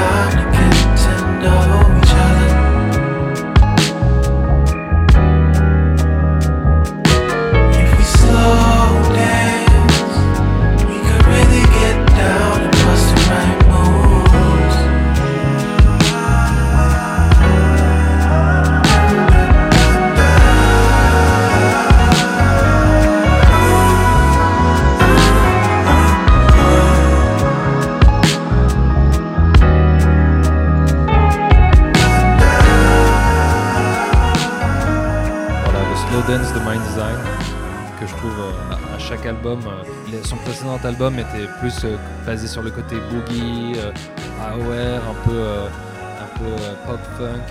Et là, il nous emmène encore autre part, mais avec ce même héritage, et ça, je trouve ça très très fort. Ah, mais c'est, c'est- non mais c'est euh, en vrai le disque est fabuleux. Après quand je te disais, c'est vrai que là si t'es avec ta copine, c'est parfait, c'est parfait comme album quoi. Genre là c'est, c'est, c'est des câlins, c'est tout, c'est C'est tout le ça. slow à la fin du. Ah bah c'est là c'est euh, tu fais quoi ce soir quoi après? Genre tu vas où hein, Mais c'est- C'est pour moi, c'est vraiment le, cette discussion, elle, a une seule et même euh, conclusion pour moi. C'est tous ces styles-là, c'est la même chose. C'est différentes vitesses, c'est différent. Ah, mais on a tous euh, digéré une quantité de musique, en particulier des musiques afro-américaines. Ce qu'il faut rappeler, c'est quand même c'est de la musique noire américaine. C'est- ça, ça vient ça vient d'eux hein, euh, sincèrement. Et voilà, c'est c'est ça qu'on a, c'est ça qu'on a digéré et puis on l'a fait sortir sous plein de formes. Euh, pour moi, c'est comme les moments de la journée. On a différentes énergies et puis le, voilà, le hip-hop se prête bien à certaines énergies, le- le- la pop se prête à d'autres et, notre musique de club avec un tempo plus fort. À ce moment de la journée. Non mais je suis d'accord, chaque moment de journée a, son a son émotion, il faut des émotions dans une journée. C'était Philippe Catherine qui disait ça et je, je sais pas où parce que je suis je suis immense fan de Philippe Catherine. Un jour il a dit dans une journée pour qu'une journée soit vraie, il faut être triste à un moment donné dans la journée. C'est vrai. Et on est d'accord, tu vois, genre c'était pas Mais on peut être triste. euh, c'est marrant. euh, euh, une, une fois, je parlais avec un ami japonais euh, du club qui vivait en France depuis un an et puis il me dit euh, Non, c'est sympa le club, mais chez vous, il n'y a pas toute cette nostalgie. Et c'est vrai que j'ai vu souvent les Japonais très émotifs sur le dance floor. Mhm. Et, et je partageais ce sentiment dans les concerts sur le dance floor parce qu'à chaque fois il y avait ce truc de. Il y avait un espèce de soin dans la curation des sets, tout ça qui faisait que. Je sais pas, il y avait toujours un moment euh, assez nostalgique, presque triste. Ouais. Et, ça, et c'est ça, moi, qui m'a vraiment. euh, cha- chaque pays où j'ai pu aller dans un club, dans un lieu où on écoutait de la musique, m'a apporté à ce niveau-là.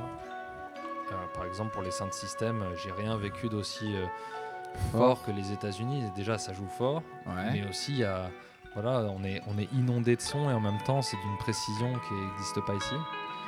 Et puis voilà, ici, on a un côté festif qui est assez unique aussi. Euh, C'est ça là, pour toi la, la par- particularité en France des clubs, c'est que c'est le public français qui, qui est fêtard quand même. Il y a un truc comme ça, ouais. Et puis tout le monde est fêtard différemment. C'est différent en Angleterre. En Angleterre, c'est très fort aussi. Pour toi, c'est qui les meilleurs fêtards Sincèrement? Ah. Genre les, les, les moins relous, genre ceux qui sont vraiment le plus cool, tu vois. En français, non, en France, on est relou quand même. C'est et vrai c'est un peu, pour moi, ce qui ternit un peu le club ici, c'est que il y a, il y a parfois trop d'enjeux sur le dance floor. Les, les mecs Trop sont un peu lourds. euh, voilà, faut, faut le dire. Honnêtement, nous, on voit tout de ce qui se passe. Euh, faut, faut venir pour s'amuser. On, on- euh, si si tu es fatigué, tu rentres. Il y, a une, une énergie un petit peu forte parfois pour rien. Mhm. Et ça, je trouve c'est un peu dommage. Par contre, euh, oui, il y a aussi euh, le fait que le public soit jeune, c'est chouette aussi parce qu'il y a une, euh, soif de découvrir et ça, ça j'aime ça. Après, c'est vrai qu'en Angleterre, il y a une culture du sound system, il y a des héritages euh, très forts. Le fait qu'ils aient quand même euh, euh, tout cet héritage jamaïcain, euh, ça s'est imprégné même dans la musique, euh, surtout même dans la musique euh, broken beat, tout ça. Euh, aux États-Unis, bon, bah, il y a des, y y a- il y a un héritage immense Ah, mais à, oui. à chaque note et ça tu le sens. Et en plus, dans chaque ville, il s'est passé quelque chose de différent. euh, Exactement. donc, euh, exactement. Et c'est très différent d'aller d'aller en club à New York ou à Détroit, donc euh, ou à Chicago, même. ou à. Chicago. c'est et c'est ça qui est fantastique dans la musique, c'est que il y a vraiment toujours quelque chose à aller chercher, même quand on pense qu'on a tout entendu. euh, Il y a, il y a Oui. toujours quelque Non, chose à aller vrai, je, chercher. je- je suis d'accord avec toi. C'est euh, tout ce que tu me dis, ça me fait un peu penser au théâtre. C'est un peu le même amour pour un même art, mais c'est que tout va être différent à chaque fois et même le public sera différent dans, dans tous les dans les autres pays. Dans, Ouais. c'est- Il se passe un truc en fait à chaque fois, donc. euh, C'est intéressant que tu dises ça parce que en jouant de la musique enregistrée en étant DJ, on, on, On fait peut pas- on peut pas vraiment rendre unique chaque performance de la même manière qu'un musicien qui va faire un, un morceau nouveau euh, à chaque fois qu'il réinterprète une composition. Mais je pense qu'il y a quand même un angle à donner euh, à la manière dont on joue, euh, à prendre des risques qui peut nous amener à faire quelque chose d'unique à chaque fois. Et on n'y arrive Pas Et- à chaque fois. Et pour toi, mais, mais alors, déjà, mes petites questions. Le petit débat des fois qu'on fait en soirée, un, un peu chiant, mais qui, qui est quand même intéressant, qui, qui montre aussi, ça, ça sera la question pour la fin. Est-ce que pour toi, le métier de DJ, est-ce que c'est un métier Est-ce que tu es musicien quand tu es DJ ou pas? Sincèrement. Toi qui es producteur, est-ce qu'on est musicien ou pas? Ça, ça dépend. J'ai pas de réponse à ça, mais je pense qu'il faut pas sous-estimer n'importe qui qui fait vivre la musique. Pour moi, est musicien. Un, un bon producteur, s'il fait bien son métier, est musicien. Euh, et puis je pense qu'au bout d'un moment, pour avoir un certain niveau, on, on en parlait avec Spina l'autre jour euh, parce qu'on est tous les deux, euh, on lit pas bien les notes, euh, on n'a pas de formation. euh, euh, Formation de musicale. formation musicale classique. Mhm. Après, on- tout le monde peut se débrouiller et, et, au bout d'un moment, ça vient. C'est drôle comme ce que tu dis, genre en mode euh, on galère. Parce que Non, mais voilà, moi je suis pas un bon pianiste ou quoi que ce soit. Par contre, je sais, je sais comment ça marche maintenant. Je, je comprends la- ce que la théorie musicale essaie de t'apprendre parce qu'on a écouté des tonnes de disques et parce qu'on a fait de la musique. Mais, mais en vrai, c'est un faux débat. C'est vraiment. euh, je pense que le- cerveau humain, c'est une éponge, il intériorise des choses. Ouais. Le plus important, c'est d'être curieux, c'est de nourrir les arts entre eux. Si je dois donner un conseil à des jeunes d'idées, je leur dirais de temps en temps, lâche la musique et va voir. euh, Intéresse-toi au processus d'un peintre, au processus d'un boulanger, Ah, de n'importe qui qui ça, je crée suis totalement d'accord. Et déstresse-toi avec ce truc de la création aussi, que c'est faire un morceau, euh, même copier un morceau pour s'entraîner, c'est de la création, il y a quelque chose qui sort. Donc il faut pas. Voilà, ça- on met du temps à faire de la musique, on met du temps à, à atteindre un certain niveau. Moi, je commence tout juste à peine à, à atteindre le niveau que, que j'espérais avoir il y, a, il y a 15 ou 20 ans quand j'ai commencé à, à tripoter mes magnétos. Et euh, voilà, j'espère que dans 10 ans, euh, je serai encore plus euh, excité de faire tout ça. Ok. Mais voilà, le, plus important, c'est pas de se poser ces questions-là, c'est de se dire qu'est-ce que ça nous apporte, euh, comment est-ce qu'on se sent. euh, Je ne sais pas comment l'expliquer, mais c'est un peu euh, comme, voilà, comme briller. Tu vois, d'un coup, on se met à briller parce que ça scintille en nous tout ce qu'on a intériorisé, appris, et puis, et puis ce qu'on a partagé surtout, parce que c'est- il faut se sentir bien avec la musique. Je suis d'accord. Est-ce que tu as. On, arrive à la fin, Hugo. Est-ce que tu as un dernier morceau euh, pour, Ouais. pour, pour dire au revoir aux gens? Ouais, j'ai un dernier morceau euh, d'un deux musiciens que j'adore en ce moment, euh, Sam Wilkes et Sam euh, qui ont fait un album commun il y a deux ans, vendu à 50 exemplaires sur des, sous des, des fausses, des fausses pochettes avec du, euh, Des fausses pochettes. C'était des pochettes qu'ils avaient récupérées, puis ils avaient collé du papier et, et écrit le nom dessus. À l'arrache. et puis ils l'ont sorti enfin euh, pour le grand public. Ouais. Euh, c'est un disque collaboratif. Il y en a un qui joue de la basse et l'autre du saxophone, et puis ils bricolent. Et ils ont fait cette reprise d'Alice Coltrane que je trouve magnifique et qui a un tempo presque, presque élevé, presque voilà, un peu up tempo et en même temps très spirituel et très flottant. Et Ce c'est sera- tout ce que j'aime dans la musique. Bah, ce sera le dernier morceau de, de cette émission. Va écouter ça.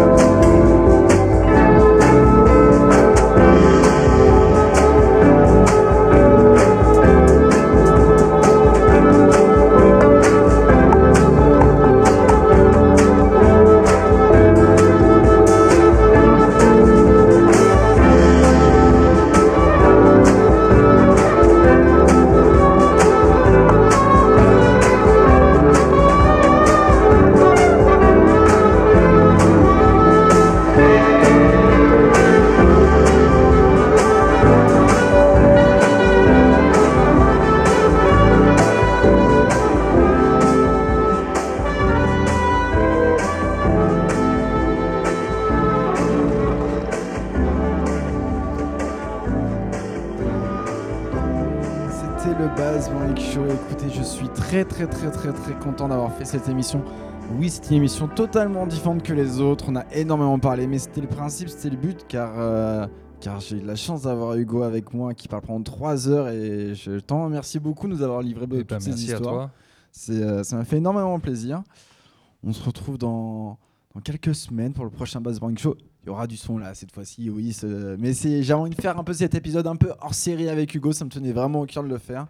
Merci beaucoup encore Hugo et je vous fais des bisous à tous. Et tu peux dire au revoir euh, aux gens. Écoutez. À très vite sur le floor, si possible. Bah et voilà quoi. Donc euh, bisous à tous. Euh, C'était Baz dans Buzz Morning Show avec Hugo et Elix.